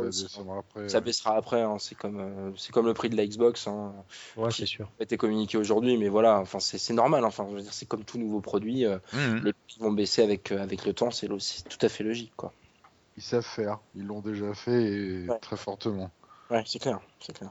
Ouais, je me rappelle avoir euh, acheté des manettes de Xbox One autour de 30 euh, et quelques euros. Ouais, c'est ça, ouais. Donc ensuite, euh, bon, Mark Whitten, toujours lui, donc, a parlé un petit peu de Smart Glass. Donc on n'en a pas su grand-chose, mis à part que comme maintenant c'est intégré nativement, c'est censé être mieux, mais je ne vois pas trop en quoi enfin, à quoi s'attendre sur Smart Glass. Donc on verra bien. C'est là où j'ai trouvé que la conférence euh, m'a un petit peu déçu de ce côté-là, euh, parce que je pensais finalement mieux voir l'intégration de la Xbox dans l'écosystème euh, Windows. Et là, du coup, c'est pas du tout apparu, ou très très très peu. Et euh, je trouve ça un petit peu dommage et regrettable par rapport finalement à leur souhait euh, qui était de montrer ça aux différentes télés et donc du coup de montrer toutes les capacités de la console. Quoi. Et je trouve ça un petit peu dommage. Bah, on sait qu'il y aura des choses, c'est forcé, mais c'est vrai qu'on a quasiment rien vu sur ne serait-ce que du cross-platform entre euh, Windows Phone, euh, Windows 8 et la Xbox, on n'en a pas vu, mais on sait très bien qu'il y en aura. on l'espère. on, sait, mais finalement, on ne sait pas si ça va être quelque chose qui est assez évident, si ça va être fluide, si ça va être bien foutu, si ça va être vraiment utile ou si ça va être gadget. Euh, on n'a aucune information finalement ou très très peu dessus. Quoi. Ouais, mais encore une fois, bon, quasiment chaque intervenant a rappelé la proximité de l'E3, donc je pense qu'on verra beaucoup plus de choses. ouais, mais ouais, mais s'il me dit ça, euh, je pense que la conférence va faire 5 heures. Quoi. ouais, ouais. C'est ce que j'ai oublié de dire. Euh. Euh, bah donc voilà pour la présentation de Mark Witten. Donc ensuite on a eu bah, les intervenants développeurs. on a eu Andrew Wilson de chez Electronic Arts qui a annoncé donc quatre jeux pour Xbox One dispo dans les prochains mois. Euh, FIFA, UFC, NBA et Madden. Euh, donc bon, c'est vrai que c'est assez bateau parce qu'on n'a pas vu grand chose des jeux, mais mine de rien, euh, un jeu comme FIFA, c'est l'un des jeux les plus vendus sur le marché européen, et un jeu comme Madden, c'est l'un des jeux les plus vendus sur le marché américain. Donc ça rassure aussi les gens de savoir que ce genre de jeu arrive. Et bah, pour rappel, la Nintendo Wii U, il n'y a aucun jeu Electronic Arts dessus, donc tout ce genre de jeu là, vous pouvez oublier sur la Wii U. Euh, après, bon voilà, c'était, il nous explique que la next gen permet de faire des choses euh, qui n'étaient pas possibles avant, dix fois plus de détails, etc. Mais sincèrement, on n'a pas vu grand chose sur les jeux, on n'a pas vu de gameplay sur ce genre de jeu. On a vu juste une vidéo euh, qui montre ce que, ce à quoi ressembleront les jeux. Et moi, j'ai pas été très convaincu par la vidéo. Bah moi non plus, j'ai trouvé ça assez vraiment pas, c'était vraiment pas terrible, hein, honnêtement. Ah ouais, euh, clairement. Moi, j'ai dit ouais, si c'est ça, euh, c'est pas, pas exceptionnel quand même. Hein. Ah ouais, même, même, pour des présentations et sans, enfin sans démonstration et sans vision du moteur euh, vraiment du jeu, je trouvais ça plutôt t'avais l'impression d'avoir 10 ans, enfin que c'était des images d'il y a 10 ans, quoi. Bah, Ouais. J'ai trouvé que ça ressemblait à une petite cinématique, euh, voilà, euh, pas, pas terrible, terrible quoi. Non, Alors après, euh, ils ont aussi pas mal insisté sur le côté puissance de la machine qui permettrait une, euh, une bien meilleure intelligence de- artificielle en fait. Euh, ça, ça peut être pas mal. Alors dans les jeux de sport, euh, certes, mais ça peut être bien dans, dans plein d'autres jeux, hein, justement, dans les. FPS typiquement, euh, où on a un peu tendance à trouver que l'IA l'intelligence d'une huître. Bon là, peut-être ça, ça va, ça va ouvrir des, des- des perspectives intéressantes dans des jeux, dans des jeux de ce type, quoi. Ouais, non, mais bon, voilà. Après, c'est l'évolution. C'est clair qu'on aura des jeux, euh, une IA plus poussée, ceci, cela. Mais pour moi, c'est. Voilà, je j'ai pas trouvé cette intervention euh, d'Andrew Wilson très, très pertinente, quoi. J'ai pas, j'y ai pas appris grand-chose, en fait, sur le futur des jeux. Ah mais clairement, vraiment, ça, ça- faut- pour moi ça n'a servi strictement à rien quoi. Euh, bah, ensuite, on a eu Phil Spencer et j'ai envie de faire un peu le même discours. Euh, bon, il a présenté la vidéo dont tu parlais tout à l'heure de Forza Motorsport 5. Euh, bah voilà, c'est super beau, mais bon, c'est vrai que moi j'ai pas eu le wow effect sur aucune des vidéos présentées, euh, que ce soit Fo- Fo- Forza Motorsports, pardon, les jeux EA ou Call of Duty, j'ai pas eu de wow effect. Donc c'est peut-être aussi la qualité de la vidéo hein, qui fait que tu te rends pas alors, forcément par bien. contre, sur, sur Forza, il me semble, alors peut-être que je me trompe, que là vraiment on était sur le moteur du jeu, ce qui était quand même un petit peu différent de ce qu'avait montré EA, quoi. Ouais, ouais, tout à Enfin, fait. ouais. Electronic Arts. Euh, et, et donc, du coup, euh, là, tu avais quand même un rendu qui était quand même bien, bien joli. Enfin, t'as t'as appré- t'as apprécié le jeu. Enfin, c'était beau, ce quoi. Qu'ils ont, pas- euh, voilà, ce qu'ils ont euh, montré de Forza euh, ressemble étonnamment en fait à un montage euh, via un replay d'une course en fait. Mhm. Ouais, non, mais c'est- Euh, donc ça veut dire que c'est effectivement le moteur du jeu. Euh, moi j'ai notamment une image qui m'a vraiment extrêmement bluffé, c'est la vue intérieure. Mm. Où, euh, où là, euh, on était dedans. ouais, Alors, non, mais c'est superbe, c'est sûr, mais plus Enfin, le après- stop, le stop sur, pardon, le stop sur la, la voiture où tu vois vraiment tous les détails de la carrosserie avec un- une, des textures, mais, mais de l'espace, quoi. Non, mais vraiment, hein, je veux dire, Ouais, c'est- un niveau de détail qui est absolument hallucinant, quoi. Mm. Euh, donc, euh, à voir. Moi, je, suis- je suis un peu comme toi. En fait, celle qui m'a le plus bluffé, pour être tout à fait honnête, euh, c'est la petite vidéo de fin de Call of Duty Ghosts. Ghosts Pareil. où notamment à la fin il te montre la différence entre l'actuelle génération et la génération d'après quoi. Enfin la génération qui va arriver avec les, la Xbox One. Où là, euh, là tu vois quand tu compares les deux, tu te dis putain, je trouve ça beau aujourd'hui quoi. Ouais, Mais non, mais tu- c'est sûr. Tu, tu vois, c'est c'est quand même, euh, c'est là que c'est tu, là que tu vois quoi. hein. C'est là que tu vois la Au, au- niveau des visages. Oui, pardon. Euh, Euh, Parce que je sais pas ce que vous en pensez, euh, mais moi des, des générations, enfin des changements de génération de console, j'en ai connu pas mal. Ouais. Et, et c'est vrai qu'à chaque fois en fin de vie d'une d'une console, euh, j'avais hâte de passer à la génération suivante parce que voilà, je trouvais que on commençait vraiment à être à la traîne, techniquement parlant. Ouais. Alors que là, j'ai pas du tout ce ressenti en fait. Euh, je suis toujours bluffé par certains jeux de ma Xbox 360. Ouais. Euh, là, je me suis acheté Skyrim euh, la semaine dernière. Enfin, vraiment, c'est, je le trouve magnifique. Et Mhm. c'est pour ça peut-être que vu que je suis pas dans l'attente, euh, je me rends peut-être pas compte du, du fossé technique entre les. Je, non, mais je, je pense Alors, que je- je, je pense que tu auras plus cette, cette euh, envie de passer à la prochaine génération pendant le 3. Bah moi aussi, je pense que le wow effect, le côté vraiment, euh, t'en prends plein la tronche, etc., ils le réservent vraiment pour le 3 parce que c'est là où, où en tout cas ils vont avoir leurs premiers acheteurs, euh, typiquement, et donc du coup il faut vraiment qu'ils fassent, qu'ils tapent un grand coup et qu'ils montrent que bah, c'est magnifique et que tout le monde soit bluffé euh, par, par ce qu'ils arrivent à faire, quoi. Là c'est vrai qu'on a eu des petits aperçus, c'est vrai que au niveau des visages, enfin moi j'ai trouvé ça très impressionnant dans Call of Duty. Ouais. Je les ai trouvés magnifiques, très presque réalistes. Ah oui, Euh, on, on- on est vraiment sur du presque proche, de, proche du réalisme et euh, c'est vrai qu'on peut se dire que ça promet quand même des belles choses. Bah, Moi, la chose qui m'a le plus impressionné, euh, en fait, c'est quand ils ont fait le gros plan sur la texture du, des bras dans Call Oui. of Duty. Je suis, Ouais, ah, ouais, exactement. Ouais, Tout à exactement. Alors ça, c'est vrai que ça m'a assez impressionné. ouais. avec la pilosité, les pores, les veines, euh, c'est Ouais, très la impressionnant. terre, euh, enfin c'est la ouais, crasse euh, les sous les ongles. euh, ouais, ouais, non, non, c'est très impressionnant. Je regarde les miens, non, ça va.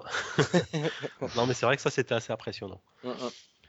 Et bon, donc ensuite, euh, après l'intervention donc euh, de Phil Spencer, on a eu Nancy Tellem et Bonnie Ross de chez 343 Industries qui sont revenus pour nous parler en fait de la licence Halo Et euh, en fait, euh, pour nous annoncer qu'il y aura une série Halo exclusive pour euh, la Xbox One et qui sera produite par Steven Spielberg. Qui sera aussi bien que Terra Nova. J'ai pas vu Terra Nova. donc. Alors Et sur Terra Nova, il était juste producteur. Je pense pas que. Oui, oui, oui, enfin, oui. Non, mais c'est une, euh, c'est une petite blague. Voilà, tu me diras qu'il est juste producteur aussi. Mais bon, là en l'occurrence, ben, Bah, ce je sais pas s'il va pas être réalisateur. hein, Je suis pas Ben, persuadé. je sais pas, je sais pas, effectivement. Euh, ça n'a pas été, ça a pas été précisé. Euh, bah, alors, effectivement, on continue à rester dans le côté multimédia de la console et, euh, et je trouve ça quand même, enfin, il, il commence à y avoir de plus en plus de productions qui sont faites par, bah, il y a Amazon qui s'est mis et qui a, qui a fait, euh, euh, je sais plus comment ça s'appelle, euh, un truc de zombies là. euh, ah zut, par The rapport Walking Dead. tiré de- Non, non, non, non, tiré, tiré du film. Euh, Ah, War Z. Zombie, Zombieland, Zombieland. Ah, Ah, euh, oui. oui, Zombieland, d'accord. Ils ont, ils ont, ils ont fait, ils sont en train de faire une série là actuellement sur euh, sur Zombieland, en fait tiré du tiré du euh, du film.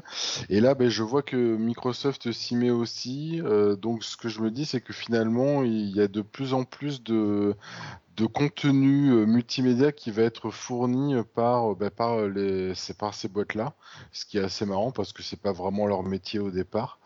Et je trouve ça finalement assez intéressant, mais par contre, ce sera de l'exclusif, quoi. Et ce sera, a priori, ce sera pas la seule, euh, ce sera pas la seule série. Il y en a d'autres qui vont venir.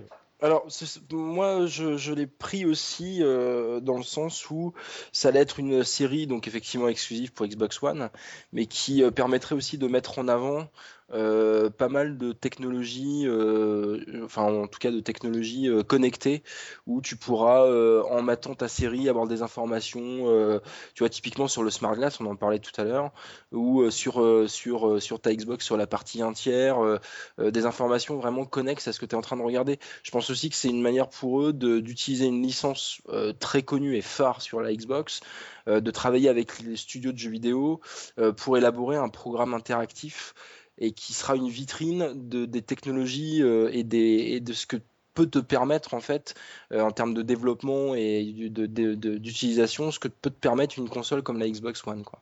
Mhm. C'est pour moi ça sera aussi une vitrine pour euh, d'autres développeurs, d'autres euh, sociétés de production qui voudraient effectivement faire un- une équivalence de programme interactif en utilisant les technologies hein, intégrées à, à la Xbox. Ouais. Enfin, je, que- je le perçois comme ça en tout cas. ouais, non mais t'as, ouais, non mais t'as raison, t'as raison. Je pense que c'est effectivement tout, tout simplement ça. hein. En fait, c'est un peu ça, c'est de la télé enrichie ou de la, de la, de la série enrichie, là, pour le coup. Euh, ils ont fait également le sport enrichi, on va le voir un peu plus tard. Ouais, Mais moi, ce que je pense, c'est que Microsoft, en fait, euh, certes, ils, ils ont, ils commencent à créer des passerelles, en fait, entre les différents médias, entre la musique, le cinéma, euh, le jeu vidéo. Et donc là, on pouvait faire les choses, on va dire, euh, côte à côte.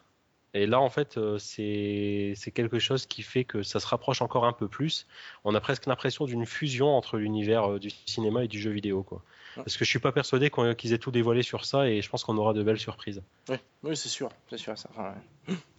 Et bon, comme tu disais, Manu, c'est vrai que c'est, il y aura d'autres séries. Il y a également la série euh, Heroes qui, c'est une rumeur hein, pour l'instant, mais euh, Microsoft voudrait en fait euh, racheter les droits pour euh, poursuivre la série Heroes euh, toujours en exclusivité sur Xbox One. Ouais. Bah, s'ils, s'ils font Heroes euh, de la même qualité qu'était la saison 1, ça sera très bien. Ça sera très Voilà, bien. ouais. Ouais, C'est mais pas les autres. Si- ouais. Voilà, si c'est comme la saison 2 euh, ou la 3. suite euh, et 3, euh, non, c'est pas la peine. C'est Et donc clair. toujours après, donc pour parler euh, de cette, euh, cet enrichissement donc des contenus TV, des contenus euh, multimédia, euh, ils ont présenté euh, quelque chose qui s'appelle Game Changing euh, NFL, donc c'est purement pour les- le marché américain. hein. Et je vous avoue que j'ai pas compris grand chose, mais a priori euh, c'est vous regardez votre contenu sportif euh, en direct et vous avez donc du contenu enrichi, euh, les statistiques des joueurs, ce genre de choses. Donc euh, Ouais, voir un petit ouais, peu sur le ça, marché européen, mais Ah oui, ces histoires de joueurs euh, virtuels, c'est ça euh ouais, j'ai pas trop compris sur. Non, euh, non sur- plus. hein. Non, non plus. Je pense qu'il faut être américain pour comprendre. Ouais, c'est ça. Non, Mais c'est sinon, effectivement, euh, t'accèdes à, effectivement à des statistiques et de l'information supplémentaire. hein, c'est tout. Faut pas, à mon avis, chercher plus loin. Ça veut dire que, bah, au- finalement, t'as pas qu'un programme télévision, tu as autre chose que la console t'amène euh, en plus, quoi. Et Mm. donc, euh, voilà. Et c'est entre autres ce que pouvait amener euh, du coup euh, Smart Glass. Donc du coup, je sais pas si c'est lié à Smart Glass ou pas, ou si c'est encore autre chose. Bah, a priori, ça va quand même plus loin, parce que si j'ai bon souvenir, euh, le mec parle à un moment donné de son meilleur joueur, enfin son joueur préféré qui marque un essai ou quelque chose comme ça, et lui directement communique avec ses contacts, avec ses amis sur le Xbox Live et tout ça. Donc ça risque d'aller un peu plus loin que simplement des statistiques de joueurs. J'imagine quoi. Et après, bah, on verra dans. Mais bon, de toute façon, c'est pour le marché américain et je suis pas persuadé qu'on ait ce genre de, de contenu dans l'immédiat en Europe, même sur du football. Ça m'étonnerait que ça arrive, quoi. Donc on verra. Faut voir comment ça prend. hein. Tu sais, c'est toujours une question de marché. hein.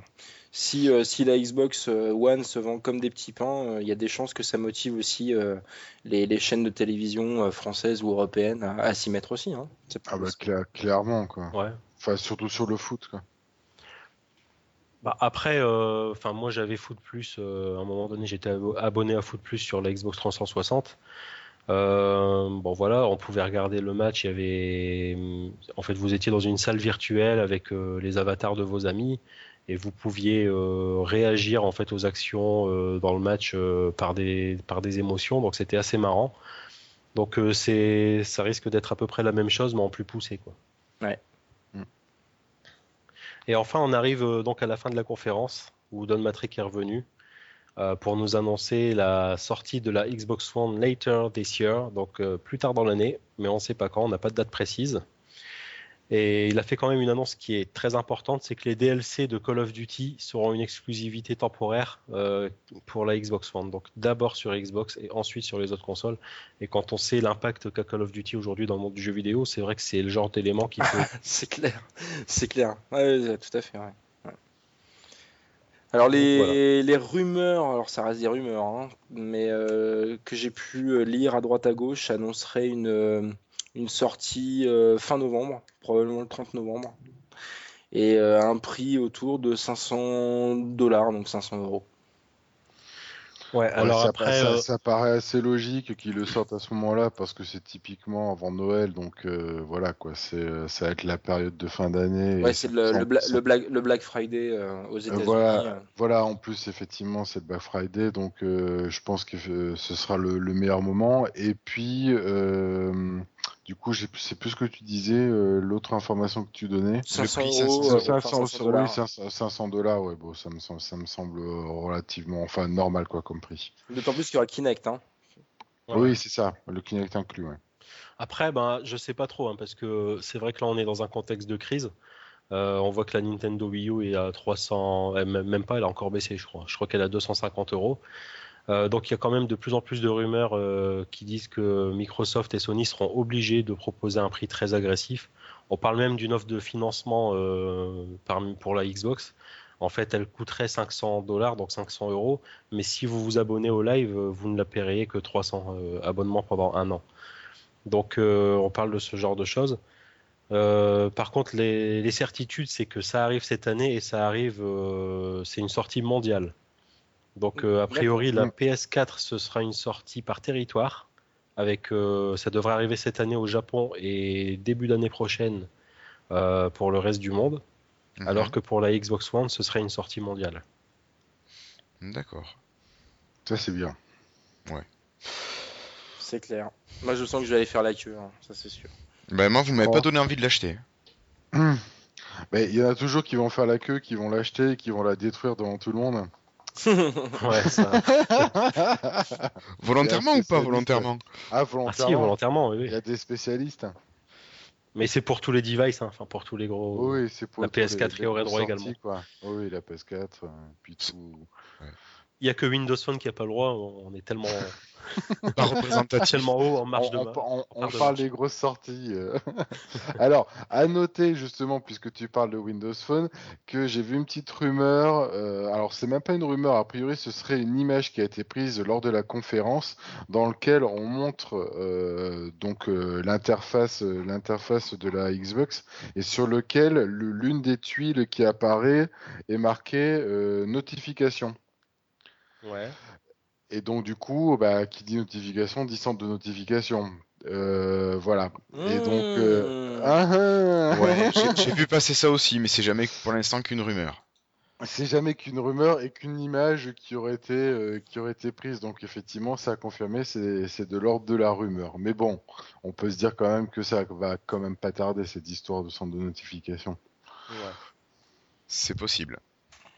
Donc, qui, qui, sera du coup inclus. Euh, alors là, effectivement, l'interactivité entre le Windows Phone et la, et la tablette va être vachement intéressante parce que du coup, est-ce que chaque appareil va avoir son centre de notification? Est-ce que les centres de notification seront communs? Enfin, je sais pas trop comment ils vont gérer et que, comment ça va se passer.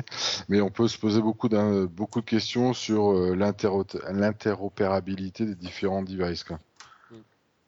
En tout cas, hier, euh, euh, le deuxième intervenant, j'ai encore oublié le nom, euh, voilà, a utilisé euh, un Nokia, visiblement un Nokia 920, pour manipuler la Xbox.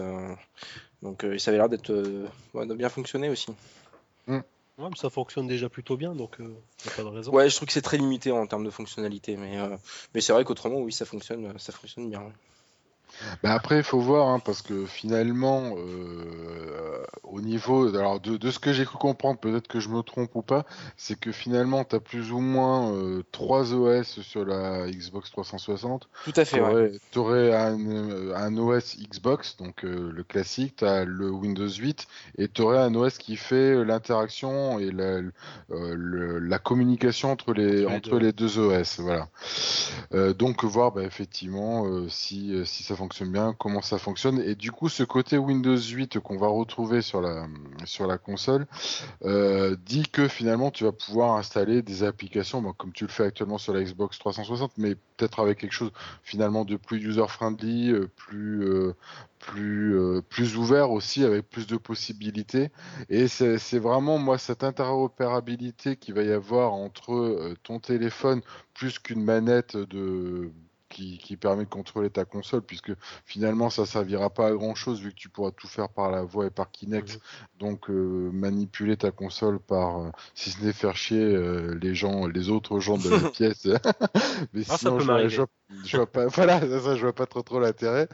ou alors que tu as une extinction de voix, mais sinon je vois pas trop l'intérêt. mais c'est ce serait intéressant de voir si effectivement il y aura une vraie, une vraie interaction entre bah, typiquement ce centre de notification, est-ce que ce sera le même? Est-ce qu'il y en aura finalement qu'un ou pas? Enfin voilà, la question, la question peut se poser. Quoi. Ouais. Bon, bah, sinon pour la course c'est à peu près tout. Euh, il y a eu une dernière intervention donc euh, pour la présentation de Call of Duty, mais on en a déjà parlé. Donc je sais pas si vous avez des choses à rajouter sur ça ou pas. Ben, moi personnellement pas grand chose. Après on avait nos questions euh, que Barberousse nous a posées. Ah ouais, non, mais attends, là je t'ai dit pour la conférence, c'est à peu près tout. Mais après, il y a également tout ce qu'on a appris hors conférence. Oui, bon. Donc, euh, c'est pas fini. ah, tu voulais un dossier, tu l'as ton dossier. Hein. c'est que le début, hein. t'es pas couché là. Ah non, non, euh. encore pour deux heures. Oh merde. non, mais on a déjà parlé de beaucoup de choses, donc euh, je vais quand même vite fait, parce qu'il y a des choses qui fâchent et il faut à tout prix en parler. Euh, l'usage des jeux d'occasion qui serait bloqué tel que nous le connaissons actuellement. Euh, donc en fait, ce qui se dit, c'est que, alors c'est quelqu'un de Microsoft dont j'ai oublié le nom euh, qui a qui a dit qu'en fait il faudrait repayer une licence pour pouvoir rejouer. En fait, vous achetez un jeu d'occasion, vous l'installez, et ben vous pourrez pas jouer. Il faut repayer le, le jeu en fait pour pouvoir y jouer. C'est un scandale. C'est un scandale, c'est une rumeur. Euh, Microsoft a tempéré. C'est d'autant plus, enfin, euh, pour moi, c'est d'autant plus grave qu'au-delà du marché de l'occasion, euh, voilà, qui, qui du coup, bah, s'en prendra quand même en pleine face ce genre de choses. C'est d'autant plus grave pour moi que tu ne pourras même pas prêter ton jeu, en fait. C'est aussi simple. Alors, si tu pourrais le prêter quand même, parce qu'en fait, le, le, jeu est affilié à un profil. Ah oui, d'accord. En fait, tu pourrais le prêter, mais il faudrait que tu installes tu te connectes sur la, ouais, ouais, sur, la console de ton pote. Oui, d'accord. Bon, c'est, enfin, c'est chiant parce que moi, si j'ai envie de lui prêter euh, euh, pendant 15 jours et qu'il le mec il est obligé de jouer sous mon compte, monsieur, enfin, j'ai, pas envie de ça, quoi. Mais j'ai, juste pas du tout envie de ça. Et puis euh, voilà, c'est tout. Mais non, non, je trouve ça vraiment. Et, et, tu sais, alors je vais, je vais être, je, je, sais pas hein, dans quelle mesure s'ils mettent ce genre de choses en place. Je sais pas dans quelle mesure ça va être, ça va être mis en place, mais Je me demande même si, euh, d'un point de vue, je me posais la question avec Varou aujourd'hui. Euh, d'un point de vue légal. D'un point de vue légal, au niveau de l'Union européenne, je me demande s'ils vont pas quand même, euh, tu vois, pour le coup, des assos comme 60 millions de consommateurs ou des, ou, des, ou des, ou des assos comme ça vont, vont peut-être aussi dire, non mais attendez, c'est, c'est, enfin, c'est pas, c'est pas légal, quoi. Alors, ce qu'on sait, c'est qu'en fait, euh, il faudra forcément installer le jeu dans le disque dur de la console pour pouvoir y jouer. Donc ça, c'est. Mais par contre, après, une fois qu'il est installé, vous n'avez plus besoin du disque. Donc, euh, vous l'installez une fois et après, c'est tout. Vous pouvez ranger votre disque, euh, vous y jouez. Donc ça, c'est une bonne chose.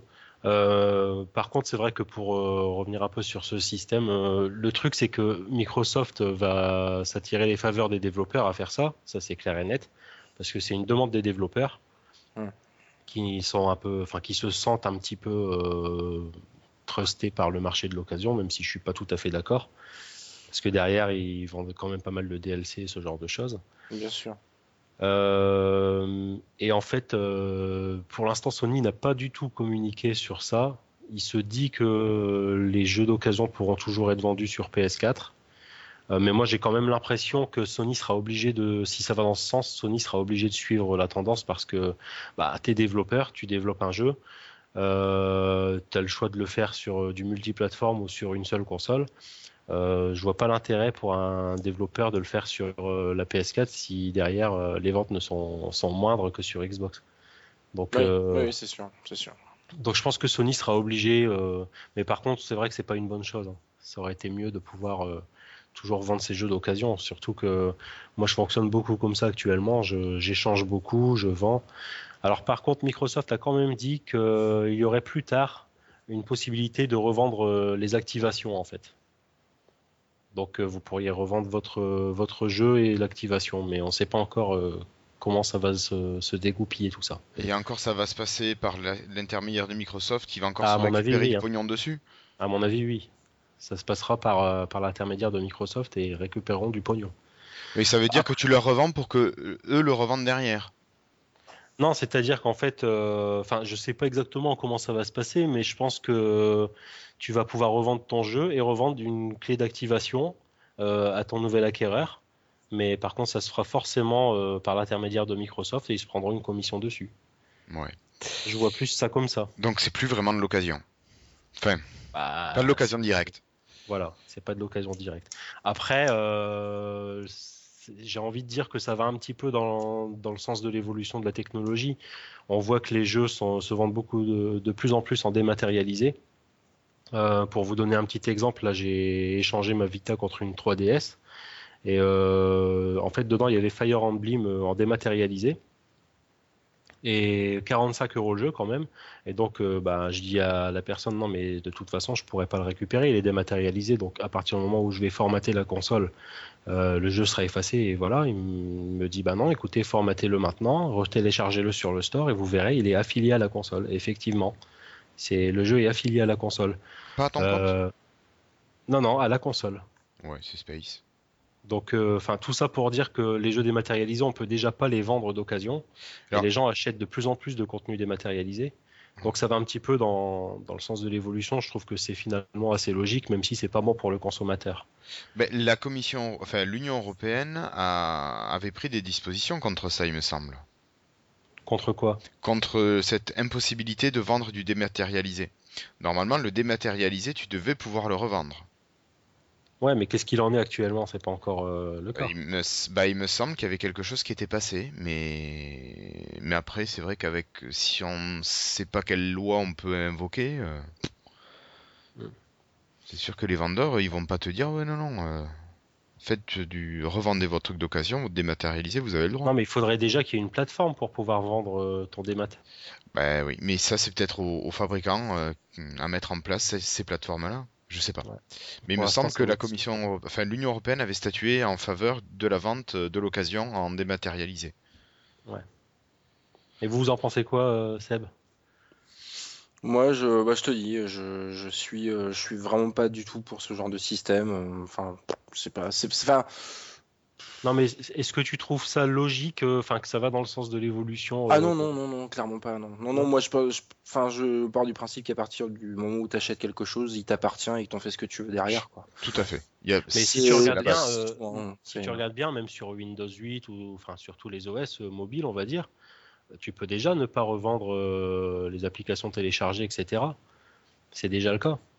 Oui, oui, non, mais oui, oui, je, oui, je, je suis d'accord avec toi, mais là, moi, si tu veux, euh, le jour où on sera, euh, enfin, déjà, je- j'estime que c'est pas normal, déjà, clairement, Mhm. Euh, et c'est pour ça que je préfère euh, mille fois euh, euh, un système comme euh, le Xbox Music Pass, par exemple. Alors, je prends l'exemple de la musique parce que Ouais, ouais. au moins j'écoute la musique que je veux et je sais que le jour où j'arrête de payer, c'est les morceaux que j'ai pas. Mais je m'en tape si tu veux, je paye euh, l'accès à la musique.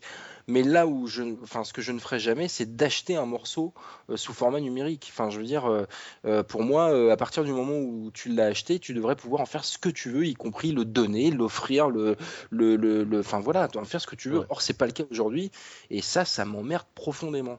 Ouais, non, mais je suis bien d'accord. Et alors, le jour où on passera en dématérialisé, eh bah, la question se posera même plus parce qu'effectivement, on sera dans ce système de, de DRM et compagnie. Et là, même si je trouve que le, enfin, même si je trouve que c'est un système totalement délirant et totalement pourri, bah, malheureusement, on n'aura pas le choix parce qu'il y aura que ça. Mhm. Mais ce que je trouve hallucinant, c'est que ce genre de système nous soit imposé sur un objet physique. Ouais, ouais, je comprends. Euh, moi, demain, je vais euh, commander mon jeu sur Amazon ou aller l'acheter euh, chez Micromania et je ne peux pas le revendre d'occasion derrière euh, parce qu'il y a ces systèmes de merde. Mais putain, mais non, c'est pas normal, quoi. C'est- Enfin, pour moi, en tout cas, c'est pas normal. À partir du moment où je l'ai acheté, j'ai envie d'en faire absolument Ouais, ce non, que mais je veux. Je, Y compris je partage prêter- ton avis. y compris le prêter à un pote, y compris euh, voilà le donner à quelqu'un. euh, Enfin, merde, quoi. Je l'ai payé, quoi. Puis c'est Il est pas- à toi, t'en fais ce que t'en veux, point. c'est- pas comme si tu t'avais payé ça 10 euros, quoi. C'est, on parle de trucs à 65 à 70 euros, quoi. C'est, euh, c'est, c'est, c'est hallucinant. Enfin, moi, je trouve ça complètement délirant. Euh, donc, euh, ou alors, euh, pour moi, une solution qui peut-être euh, me permettrait d'un peu plus digérer la pilule, euh, c'est de sortir un jeu à 65 euros et que, comme aujourd'hui ils le font, mais alors sur des, sur des temps bien plus élevés, que le jeu baisse, baisse de prix. Tu vois, aujourd'hui, tu trouves des, des jeux de l'année dernière autour de 25 euros, quoi, pour des grands titres type Gears of War ou Assassin's Creed ou des choses comme ça. Tu vois, les, les prix sont, sont divisés par quasiment par, par, par, par deux, voire plus, euh, au bout d'un an. Bon, bah, qu'ils fassent la même chose à ce moment-là. Qu'on- Que Ouais. tu aies possibilité d'acheter le jeu neuf au bout de, je sais pas, au bout de trois mois, qu'il est baissé de, qu'il est baissé de 30%, au bout d'un, au bout de six mois, qu'il est baissé de 50%. Déjà, euh, ça, ça serait un jeu neuf, mais tu aurais quand même, si tu as la patience d'attendre, parce que c'est pas un jeu que tu attends voilà, euh, énormément, tu te dis, bon, bah, je vais attendre un petit peu, dans trois mois, il aura baissé de 30%. Tu Ouais, vois, il faudrait qu'au moins ils mettent un système comme ça en place pour quand même euh, que tu. Parce que l'occasion, enfin, c'est ni plus ni moins, Ouais, non, mais- pas de sous pour acheter un jeu, quoi, c'est tout. hein. Enfin, moi, du- d'un point de vue consommateur, je suis tout à fait d'accord avec ce que tu dis. Euh, le seul truc, c'est que j'essaye de me mettre également à la place des éditeurs. Euh, un jeu qui se vend d'occasion de main en main, euh, bah, c'est une deuxième personne qui va profiter du, du travail du studio alors que celui-ci ne, ne va rien toucher. Donc c'est pour ça qu'en fait, mm, je, quand on essaye de se mettre euh, un petit peu au-dessus, et pas que du point de vue consommateur, Non, alors là, par contre, c'est- ça dépend si on défend le travail ou la rente. Si tu achètes le produit, Ouais, tu achètes non, le sûr, travail. ouais, point. sûr, mais bon, après, Et t'en dire- fais ce que t'en veux, c'est à toi, c'est ce que disait Sébastien. Euh, Ouais, non, après, non. sinon, c'est une rente que, que tu leur verses à vie au mec. Non, mais C'est pas la même pour chose. ça- C'est pour ça qu'en fait, moi personnellement, je, je serais pour euh, pouvoir payer, mais vraiment une somme euh, dérisoire, j'ai envie de dire 2-3 euros euh, sur un jeu que j'ai acheté d'occasion pour pouvoir réactiver une clé d'activation, ça me choquerait pas. Au moins l'éditeur toucherait quand même un petit quelque chose. Mais après, je veux dire, on sait que le jeu vidéo, ça coûte très cher à développer. Et euh, il y a beaucoup de studios qui ferment. Euh, je rappelais euh, il n'y a pas si longtemps qu'il y a plus de, qu'il y a presque 30 studios de développement de jeux vidéo qui ont fermé en France au dernier trimestre. C'est quand même énorme. Donc voilà, si on peut donner un petit coup de pouce pour faire un petit peu perdurer cette passion, pourquoi pas Moi, je serais prêt. Mais encore une fois, je le dis, il faut vraiment pas que ce soit une somme style 10 euros, 15 euros. Non. 2-3 euros pour une clé d'activation, ça me paraît raisonnable et je serais prêt à les payer, ouais, effectivement. Pour le bien de l'industrie, on va dire. Ouais. Je suis Ouais. pas sûr que ce soit les développeurs qui le touchent. hein. Malheureusement, quand tu. Enfin, A priori, a priori si, euh, là, euh, enfin en tout cas, Microsoft toucherait peut-être quelque chose, mais des- les développeurs également. Ouais. Par contre, c'est vrai que je trouve scandaleux, le, et d'ailleurs je vois même pas l'intérêt, euh, de repayer le prix euh, neuf du jeu. Parce que là, bah, autant aller l'acheter en magasin. quoi. Oui, oui, non, c'est clair, c'est clair. Mais après, il faut voir comment. C'est pour ça que j'y crois pas tellement. En fait. Non, non, il faut voir comment ils mettent le système en place, euh, effectivement. Bon, ça reste encore. euh, J'ai l'impression que même chez Microsoft, ils sont pas forcément. Enfin, on en parlera peut-être juste après euh, sur les, les deux trois trucs qui fâchent. euh, Mhm. Mais j'ai l'impression que même chez Microsoft, ils ont des discours un peu discordants. euh. Mais alors, tu sais, ce qui se dit, c'est que c'est une stratégie de Microsoft Ouais. euh, pour voir un petit peu comment le public euh, Oui, réagit mais et ce que je adapter pense. ensuite. euh, C'est ce que je pense. ouais. C'est ce que je pense qu'ils tâtent un peu le terrain pour savoir euh, qu'est-ce qui fait tiquer vraiment et qu'est-ce qui fait pas trop tiquer. On le fait ou on le fait pas, quoi. C'est ça. Ouais. Alors, je pense que tu voulais parler de la connexion Internet? Absolument, entre autres, hein, bien sûr. Donc, euh, bah, la connexion Internet, en fait, il y avait eu avant la conférence euh, une rumeur très insistante euh, qui disait que la connexion Internet serait obligatoire pour, pouvoir jouer avec la Xbox One. Bah, Aujourd'hui, on ne sait toujours pas ce qu'il en est, mais en tout cas, les choses se sont apaisées. Microsoft a confirmé qu'il ne faudrait pas une connexion Internet tout le temps pour pouvoir jouer. Il faudra que la console soit connectée de temps en temps, donc ça tempère un petit peu, mais c'est encore bien vague. On ne sait pas encore exactement ce qu'il en sera. Ouais. Personnellement, je m'en fous, hein, mais très, Bah. très, très sincèrement. quoi. Après, personnellement, je m'en fous également parce que ma console, elle est chez moi, elle est tout le temps connectée et que je ne bouge pas, je la, je la transporte pas. Mais je peux comprendre pour ceux qui veulent, euh, qui ont une, euh, qui partent en vacances ou ce genre de choses. Non, non, mais c'est, non, mais t'as raison. Enfin, quand je dis que je m'en fous, c'est vrai que, euh, bah, moi qui suis un habitué des, des jeux euh, type MMO, etc. Bon, je sais que quand j'ai pas de connexion internet, je peux pas y jouer. Bon, bah voilà, c'est comme ça. Après, c'est vrai que la console, c'est complètement différent. Et euh, j'avoue que, oui, effectivement, si tu prends le problème, euh, même si tu as un problème d'internet parce que, euh, parce que ton Mhm. FAI merde ou quoi que ce soit, que tu puisses plus jouer à ta Xbox, c'est vrai que c'est un petit peu relou. C'est vrai que tu veux emmener chez ta Xbox dans ta maison de vacances où t'as pas de connexion internet, bah c'est chiant que tu puisses pas. Donc il y a tout un tas de choses qui font qu'effectivement c'est pas c'est pas c'est pas quelque chose de tout à fait de tout à fait cool, notamment pour des jeux où t'as absolument pas besoin d'avoir accès à internet. À la limite, bon bah oui, tu veux jouer à un jeu en live, euh, bon t'as pas internet, bah t'es comme un con. Bah, Mais, ouais. euh, mais effectivement, tu joues à la carrière so- enfin à la campagne solo de, de Halo euh, et qu'à la campagne solo, bon bah que t'aies pas de connexion internet, euh, bah ça devrait pas t'empêcher de jouer. C'est Mhm. sûr, c'est sûr. Ouais, on est d'accord. Donc quand je dis que je m'en fous, c'est un abus de langage, mais c'est vrai que c'est pas pas tout à fait normal non plus. Euh, donc ensuite, ce qu'on a appris, c'est qu'il n'y aurait pas de rétrocompatibilité avec les jeux Xbox 360. Ouais. Donc euh, bon, ça c'est également dû au changement d'architecture. On a connu la même chose entre Windows il n'y Phone a, 7 pas- et il y a Windows. pas si longtemps, voilà. Bah, Donc, sauf euh, que mais bon, toutes les applis Windows Phone 7 fonctionnent sur Windows Phone 8. Ouais, c'est vrai. Euh, là, a priori, ce sera pas le cas, même pour les jeux Xbox Live Arcade, les jeux dématérialisés que vous avez achetés sur la Xbox 360, euh, ne seront pas euh, compatibles. Donc, on verra s'il y aura un, un système d'émulation qui sortira par la suite. Personnellement, j'y crois pas trop. Je pense que les développeurs vont devoir re- redévelopper leur jeu pour la Xbox One et qu'on va devoir repasser à la caisse. non, je, je- non, je crois pas, non. Non Non, non, je crois pas du tout. Je crois pas du tout. Euh, pour information, euh, entre la Xbox et la Xbox 360, euh, il- les jeux ne fonctionnaient pas. Hein.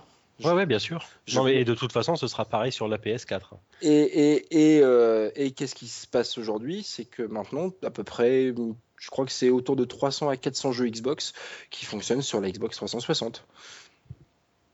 Souvenez- Souvenez-vous, euh, Halo euh, 2 de mémoire, Mhm. Halo 2 qui était sorti sur donc la première Xbox, ça a été le premier jeu à être compatible Xbox 360.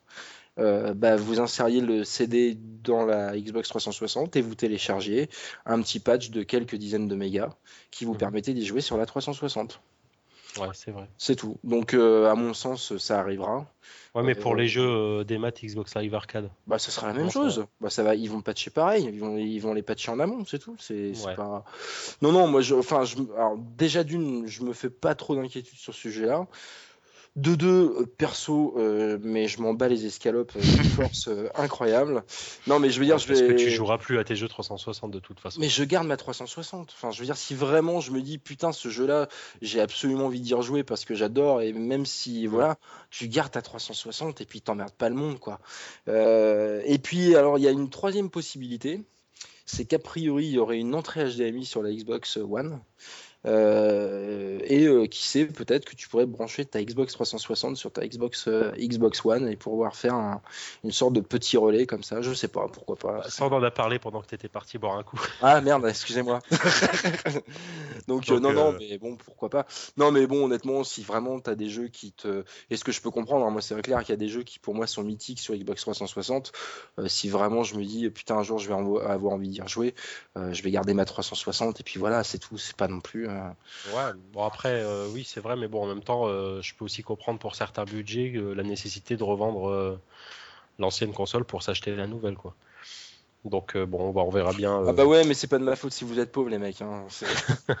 Je plaisante, c'est de l'humour. Oula Non, non, mais je comprends. Non, mais bien sûr, bien sûr, bien sûr.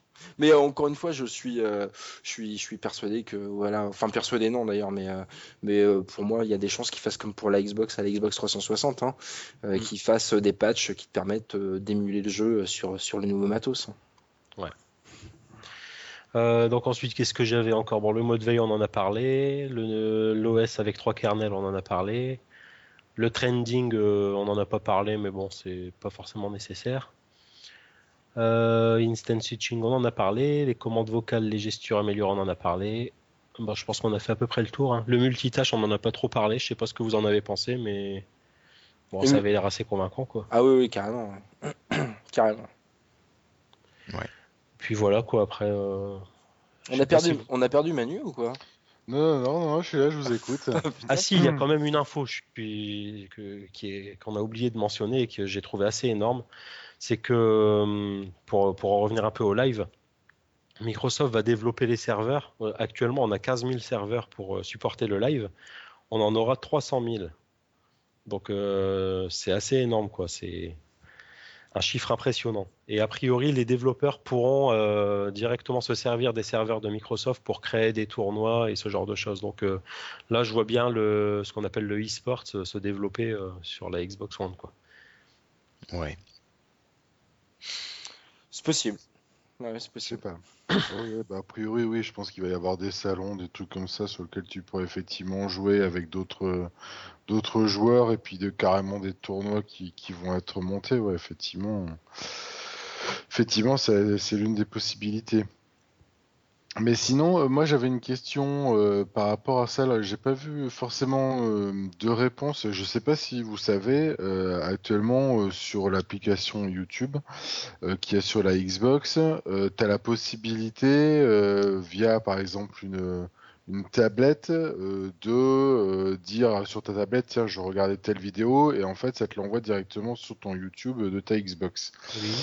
Euh, et mais par contre, l'inconvénient et le truc qui est finalement assez galère, c'est que bah, tu dois aller sur ta Xbox, tu dois aller sur l'application, tu dois l'ouvrir, etc. et Ce qui prend mine de rien assez assez de temps.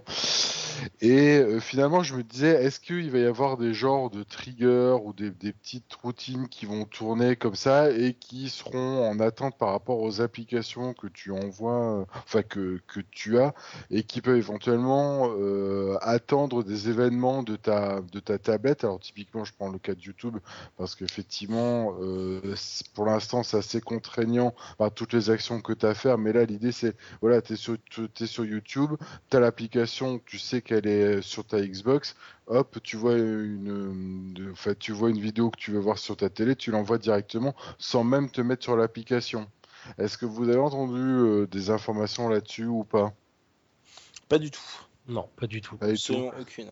Des genres de petits triggers. Alors, euh, le centre de notification me ferait penser qu'il y aurait peut-être ce genre de choses quand même qui qui pourraient tourner parce que qui dit centre de notification dit que tu as des petites routines qui tournent derrière pour vérifier que tu as des notifications qui arrivent. Donc, euh, je me demande si tu n'aurais pas ce genre de possibilité sur les applications finalement qui seraient installées. Mais bon, ça reste, euh, ça reste juste pour l'instant de la spéculation. J'ai pas, j'ai pas vu vraiment l'information.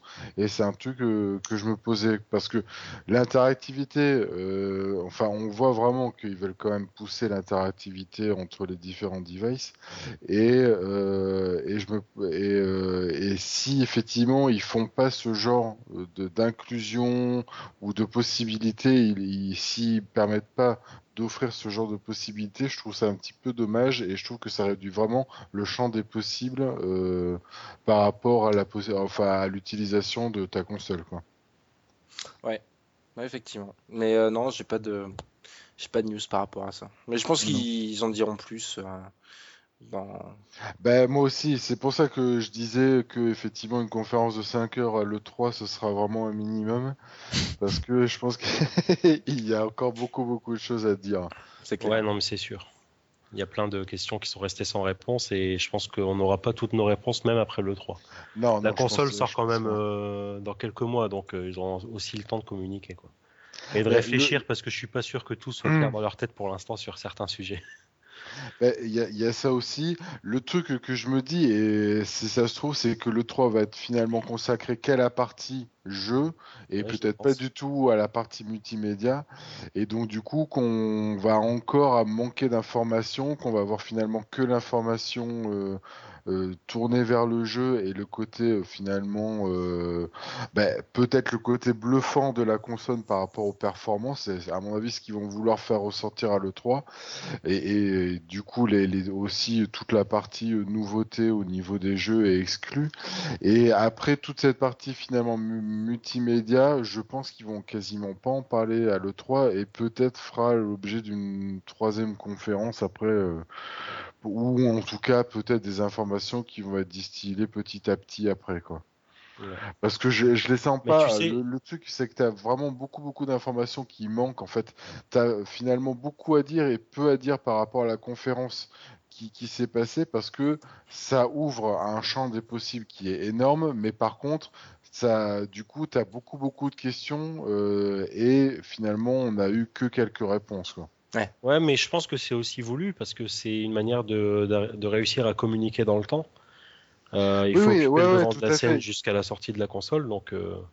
Ouais, mais bon, euh, c'est, enfin, je veux dire, autant au niveau des mobiles, je trouve que euh, annoncer un truc euh, trois mois ou quatre mois ou cinq mois avant sa sorte, c'est débile. Autant au niveau d'une console, ça me choque pas parce que le cycle de vie d'une console, bah, c'est quoi? C'est c'est des années. Ans. Et voilà. Et donc, du coup, euh, finalement, c'est beaucoup moins gênant. Ouais, c'est sûr. Bah, tu fais bien d'en parler parce que c'est ce que j'allais dire. Euh, on s'est un petit peu, on a fait une émission un peu spéciale sur la Xbox, mais c'est vrai que c'est un événement quand même euh, très important. la Xbox 360 a 8 ans. Et surtout, enfin moi je suis persuadé que c'est la dernière génération de consoles telle qu'on les connaît actuellement avec un lecteur, ce genre de choses quoi. Je pense que les prochaines générations ce sera du tout des maths donc euh, voilà, c'était important d'en parler. Quoi. Ah oui, tiens, j'avais une question à vous poser aussi sur toute la partie cloud, parce qu'effectivement, ils ont parlé de la partie cloud, et mhm. finalement, moi, j'ai pas vu en quoi elle consistait réellement, cette partie cloud. Dans, par rapport à la euh, conférence. En fait, ils en ont parlé euh, vaguement, mais finalement, ils en ont parlé vaguement. Alors, a priori, euh, tu aurais justement ce côté, euh, tu peux euh, commencer une partie et la reprendre après. Tu sais, tout, tout sera sauvegardé sur le cloud justement. Mhm. par rapport bah, à tes sauvegardes de jeu, par rapport à, à, là où tu en es. Tu pourras commencer la partie typiquement sur des jeux euh, développés pour euh, console euh, et tablette, par exemple. Tu pourras commencer ta partie sur la tablette, ça sera sauvegardé, enfin ton état de la partie sera sauvegardé sur, sur, sur, le, sur le, le cloud et puis tu pourras la continuer sur ta Xbox. Enfin, c'est typiquement ce genre de, de, choses. Et, c'est quoi Ce sera un cloud spécifique ou c'est un SkyDrive et lié à ton compte Ah non, non, non, à mon avis, ce sera spécifique. Je ça, pense. ça sera spécifique, ouais, ouais tout à fait. Ouais.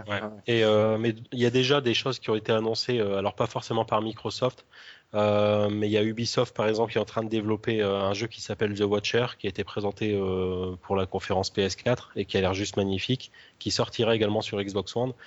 Et en fait, ben, justement avec le cloud, vous avez votre expérience de jeu sur votre console et quand vous sortez sur votre smartphone, vous allez pouvoir rencontrer d'autres joueurs, etc. par l'intermédiaire d'applications euh, et faire des interactions euh, qui auront une incidence dans votre jeu lorsque vous retournerez dessus sur votre console. D'accord. Euh. Donc voilà, ça peut vraiment être intéressant. Et à mon avis, on, on en est qu'aux prémices quoi, de, de ce que ça peut permettre. Ouais, ouais, tout à fait. Effectivement, le fait qu'un jeu soit finalement jouable ou en tout cas qu'on puisse agir dessus par différents devices, ça offre beaucoup de possibilités qui sont vraiment intéressantes, quoi. Ouais. Mm. Ouais, je pense Euh, qu'on peut avoir des trucs vraiment sympas, quoi. Ouais. Alors après, bon, je, je suis sur le document euh, les questions qu'on nous a envoyées. Euh, Il y a une question qui est en fait euh, de savoir si Microsoft aurait pu choisir un autre support que, que le Blu-ray avec un format propriétaire. Donc on avait vu la Dreamcast qui avait les GD-ROM, la GameCube également avec les mini DVD. Bah moi j'ai envie de répondre que non, Microsoft ne pouvait pas, euh, tout simplement parce que euh, ils ont, ils ont décidé de faire une machine multimédia. Et standard. Voilà, multimédia et standard. Voilà, Donc, euh, ils partir pouvaient pas, euh, tu fais de- dans le standard, tu es obligé de passer par le Blu-ray, quoi. Ouais. Enfin, je veux dire, après, faire un format euh, spécifique, je vois pas l'intérêt qu'ils auraient eu à le faire, quoi. Ils ont déjà effectivement perdu leur combat sur le HD DVD. Ouais. Donc, du coup, je vois pas, je vois pas trop trop l'intérêt qu'ils aient- qu'ils avaient de pas accepter le standard, quoi. Mhm. Enfin, qu'ils auraient. Ouais, Ouais. c'est sûr. Ouais, ils en avaient, ils en avaient parlé une époque. hein, euh, je crois qu'ils travaillaient euh, avec Toshiba pour faire du DVD haute densité. Donc, Ouais. euh, mais bon, ça n'a jamais vraiment euh, abouti à quelque chose de concret. Mais ils pensaient, euh, enfin à l'époque, ils avaient fait des tests hein, euh, en laboratoire, bien entendu, où ils étaient capables de stocker l'équivalent de 45 gigas sur un DVD, donc à peu près l'équivalent d'un Blu-ray, hein, je crois. Et donc voilà, c'était en partenariat avec Toshiba. Mais bon. Après, effectivement, hein, euh, au-delà du côté technologie, il y a effectivement cette histoire de normes. Il y a cette histoire de... euh, Et pourtant, j'étais l'un de ceux qui n'y croyaient pas. En toute honnêteté, je me suis dit, euh, Microsoft, avoir un- mettre un Blu-ray sur leur prochaine Xbox, c'est payer des licences à Sony, je les vois pas faire ça. Et en même temps, bah, c'est vrai que si tu veux être un centre multimédia et, et avoir un maximum de, bah, de médias euh, disponibles sur ta, sur ta machine, Ouais, bah, c'est obligé. C'était, voilà, effectivement. Après, bon, de temps en temps, il faut aussi euh, savoir s'avouer vaincu, et puis voilà, c'est le monde de, la tech qui est comme ça. Alors, il y a aussi une autre question qui est, euh, en même temps, il y a une réponse dedans, et c'est vrai que c'est assez intéressant. En fait, euh, on nous demande pourquoi toute cette polémique sur la liaison des jeux à un seul compte. Steam le fait déjà dans le monde du PC depuis un moment. On ne peut pas revendre ses jeux sur Steam pour jouer à un jeu ailleurs, il faut se connecter à son compte Steam. C'est vrai que j'y pensais pas à Steam, Bon, on en a déjà assez parlé, donc on va pas revenir dessus. On a dit ce qu'on en pensait, mais c'est ce que je disais. hein, moi, je pense que ça va vraiment dans, dans le sens de l'évolution du marché, quoi, qui est comme ça. Oui. Est-ce un bien euh, Je ne pense pas, mais malheureusement, c'est vers où on se dirige. Ben, disons que le marché se ferme, va, se fermer, hein, typiquement. Enfin, moi, ce que je vois, c'est qu'il y a une quinzaine d'années, tu avais les jeunes, ce qu'ils faisaient, c'est qu'ils achetaient un jeu et puis après, ils revendent un jeu, ils rachetaient un autre. Du coup, ça leur permettait d'avoir un, accès à un panel de jeux euh, énorme, finalement, avec une somme de, une mise de départ, on va dire, qui est finalement pas si énorme que ça. Et, euh, du coup, se faire une culture jeu et une connaissance des jeux, pouvoir en parler avec les autres. Je sais pas s'ils ont s'ils ont vraiment intérêt à vraiment tout fermer et à faire en sorte que ce soit pas euh, vendable quoi parce qu'effectivement ce côté euh, occasion avait vraiment cet intérêt que bah, du coup euh, ceux qui ont on va dire un, un petit budget et typiquement les jeunes au Mhm. moins pouvaient bah, pouvaient voir différents jeux en parler à des copains qui eux, du coup finalement l'auraient acheté aussi voilà donc je sais pas si c'est vraiment euh, s'ils ont s'ils y gagnent quoi Ouais, Ouais, c'est vrai, mais après, c'est vrai que la, la console de jeu, c'est quand même euh, quelque chose d'assez particulier parce que tu le vois même dans les foyers les plus modestes. euh, on n'arrive pas à manger, mais il y aura toujours une console de jeu. C'est juste hallucinant, quoi. Ah oui, Et- je confirme. hein. Ouais, ouais, ouais, mais effectivement, le. Tu le manges pas, euh, renouvelle- Guillaume Euh, moi, je mange. moi, tu vois, je fais le choix de manger. Non, mais je pense que. Guillaume, euh, c'est de quoi je veux parler. Ah oh oui, complètement. Oh oui. Mais le renouvellement, le renouvellement des jeux euh, auxquels tu joues, euh, bah voilà quoi. Enfin, je veux dire, ça, ça permettait de le faire quoi. Ouais, Euh, non, mais c'est sûr. Effectivement, et, fait- et puis euh, voir autre chose qu'effectivement un, un ou deux jeux euh, parce que tu peux pas, tu peux pas les revendre et voilà. Enfin, je trouve ça, je trouve, je trouve ça débile et je trouve qu'ils se ferment des portes en faisant ça. Mais enfin bon. Ouais, c'est vrai. Après, il faudra voir si ça va pas développer euh, quelque chose qui existe déjà, qui est tout simplement le marché de l'import. hein. Parce qu'aujourd'hui, euh, un jeu Xbox, euh, ça coûte 70 euros chez Micro Ragnagna. Vous le commandez en Angleterre ou sur des sites comme PlayAsia, vous l'avez pour 15-20 euros parfois. Donc, euh, Ouais, ouais, non, mais c'est sûr, c'est sûr qu'effectivement, euh, ça va mondialiser peut-être les, les marchés, ça va être intéressant de ce côté-là, mais euh, voilà, du coup, par rapport à ça, euh, finalement, on peut se dire que euh, c'est pas forcément une bonne stratégie que de se fermer, quoi. ouais. Bon, ben voilà, je crois qu'on a fait le tour de la Xbox. Bah ouais, ouais, hein, on a fait un bon dossier là pour le coup. hein. Je pense que Ben voilà, je peux vous dire que j'ai et, et la- et faire. la, et la question, c'est qui va l'acheter, quoi? Ah bah moi. Alors, Ça, quand je dis qui va l'acheter, c'est qui va l'acheter à sa sortie, hein, parce que bon, je pense que Ah bah moi. Enfin, plus ou moins tout ça. Bah écoute, euh, moi comme j'ai dit, hein, j'attends de voir le 3. euh, et puis les exclusivités qui vont Ouais, c'est vraiment les exclus ouais, qui vont faire que tu vas l'acheter ou pas, quoi. Ouais, c'est clair. Et en particulier, je vous l'ai dit, hein, mais c'est Shenmue, quoi. J'attends vraiment, euh, si, si Shenmue était présenté, alors là, peu importe la console, je l'achète, quoi, c'est clair. Ok, Et toi, euh, Toujours pas. Toujours Non, pas. toujours pas. Tu vois, une Bon. console et un réflexe, je prends un réflexe. D'accord. Attends, il n'y a déjà pas de tablette, alors une console. Bah bon, c'est- quand même euh, beaucoup moins cher qu'un réflexe. hein. Bon, tu sais, t'as des canons euh, qui sont sympas, autour de 600 euros. euh, Voilà. Oui, mais en fait, si, si tu te posais la question, c'est que je pense que tu vis sur des réflexes quand même un peu plus. euh, Ça fait déjà des trucs sympas. J'ai eu l'occasion il y a pas longtemps de faire mes muses avec un 550D. euh, ça va, c'est déjà bien. Je demande pas non plus euh, l'appareil professionnel. hein. Mais tu vois Mhm. quelque chose qui soit plus, qui soit déjà tout utilisable manuellement. J'adore pouvoir régler tous mes objectifs manuellement et pas faire d'autofocus. Voilà. Ouais. Donc euh, Canon permet d'avoir des, des objectifs comme ça. Euh, J'ai moyen d'avoir des vieux objectifs Canon qui sont sûrement adaptables. Voilà, donc. euh, tu Toi, donc toi, t'es, toi, t'es Canon, t'es pas Nikon alors. Bah écoute, euh, non, j'ai appris à prendre des photos avec le vieux Canon de mon paternel. euh, et, et puis depuis, j'ai que du Canon et je j'ai jamais eu de problème sur le matériel. Non, non, mais après, je sais qu'il y a deux, deux philosophies. J'ai hein, rien vraiment- contre Nikon, mais j'en ai plus pour Canon. Voilà. Mhm. C'est c'est- juste que j'ai été habitué à du Mhm. matériel qui a toujours bien répondu présent, euh, malgré l'âge et ce qu'il a pu subir. Mais c'est assez marrant hein, la fidélité qu'ont euh, finalement les, les gens par rapport à leur marque d'appareil photo, parce que c'est vrai que moi, ceux qui sont Nikon euh, n'achètent que du Nikon et ne voient que par Nikon, et la même chose pour Canon, quoi. Mm. Ah, Il faut faire vite. il faut- il faut- il- effectivement, il faut faire vite, ouais. Bon, nous allons enchaîner. Donc, euh, je vous propose de passer les tests d'application. On en parlera d'ici une quinzaine de jours. Et de passer euh, directement à des freetiles Bah ok, c'est parti.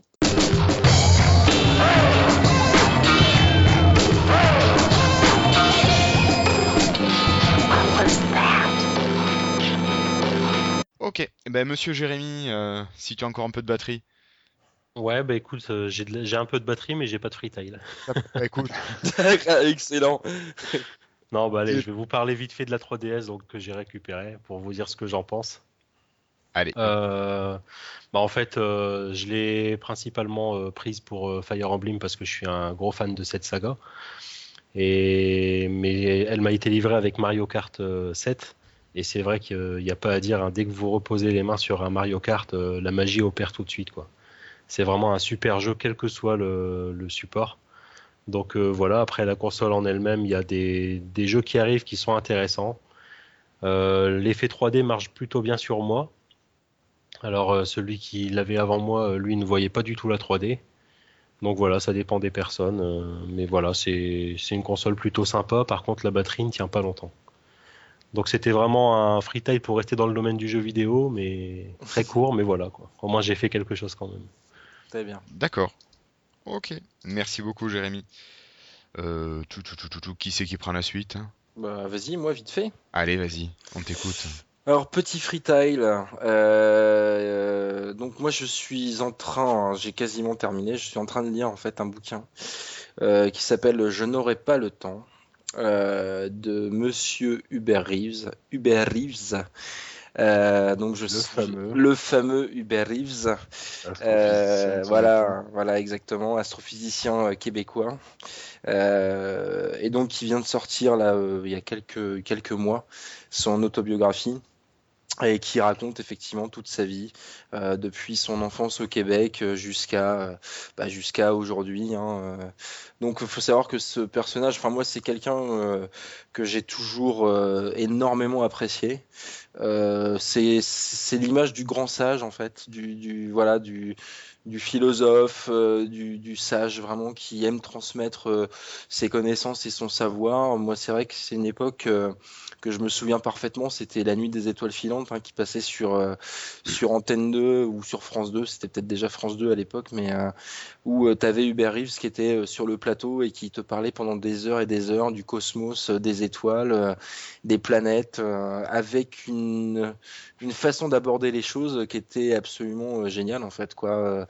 Ou même euh, moi j'avais une dizaine d'années et je comprenais tout ce qu'il disait. Il a un sens de la vulgarisation qui est absolument incroyable. Ouais, qui est très impressionnant. ouais, Voilà, et, euh, et tu bois ses paroles, et c'est quelqu'un qui vraiment inspire euh, bah, tout un tas de bonnes choses, en fait, euh, toujours souriant.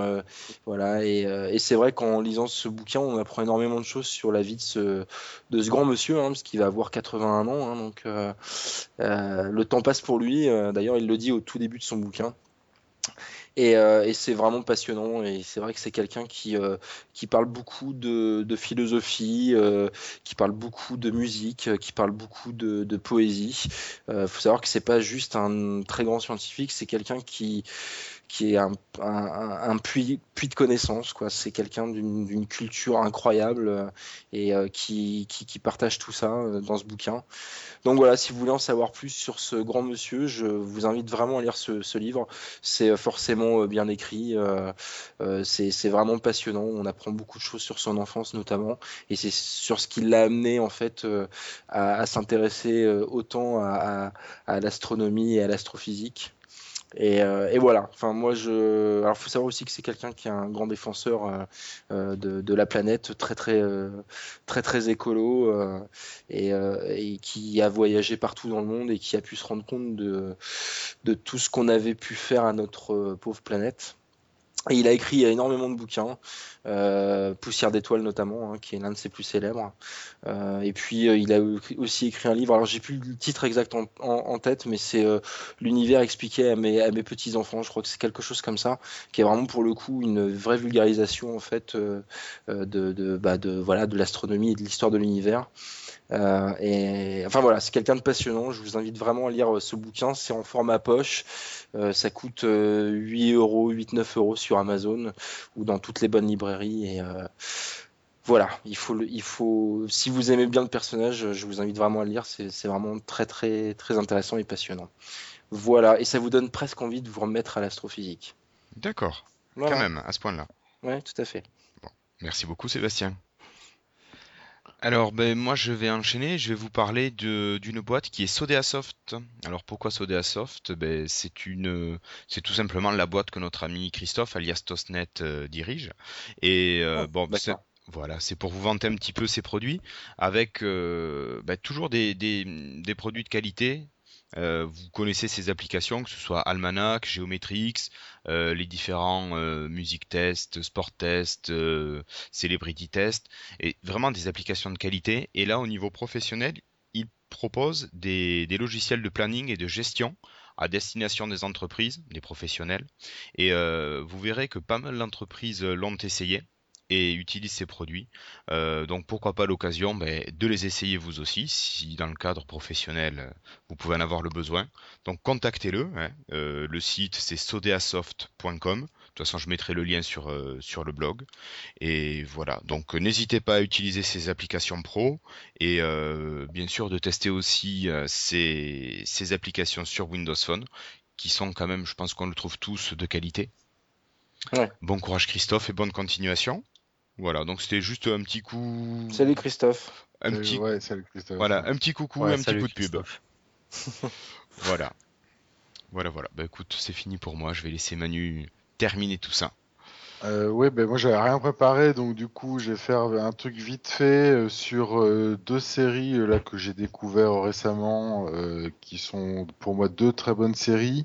Euh, donc l'une qui est Bates Motel, qui euh, finalement parle de la jeunesse de Norman Bates. Donc euh, si ce nom vous parle pas, c'est euh, le personnage principal du film Psychose.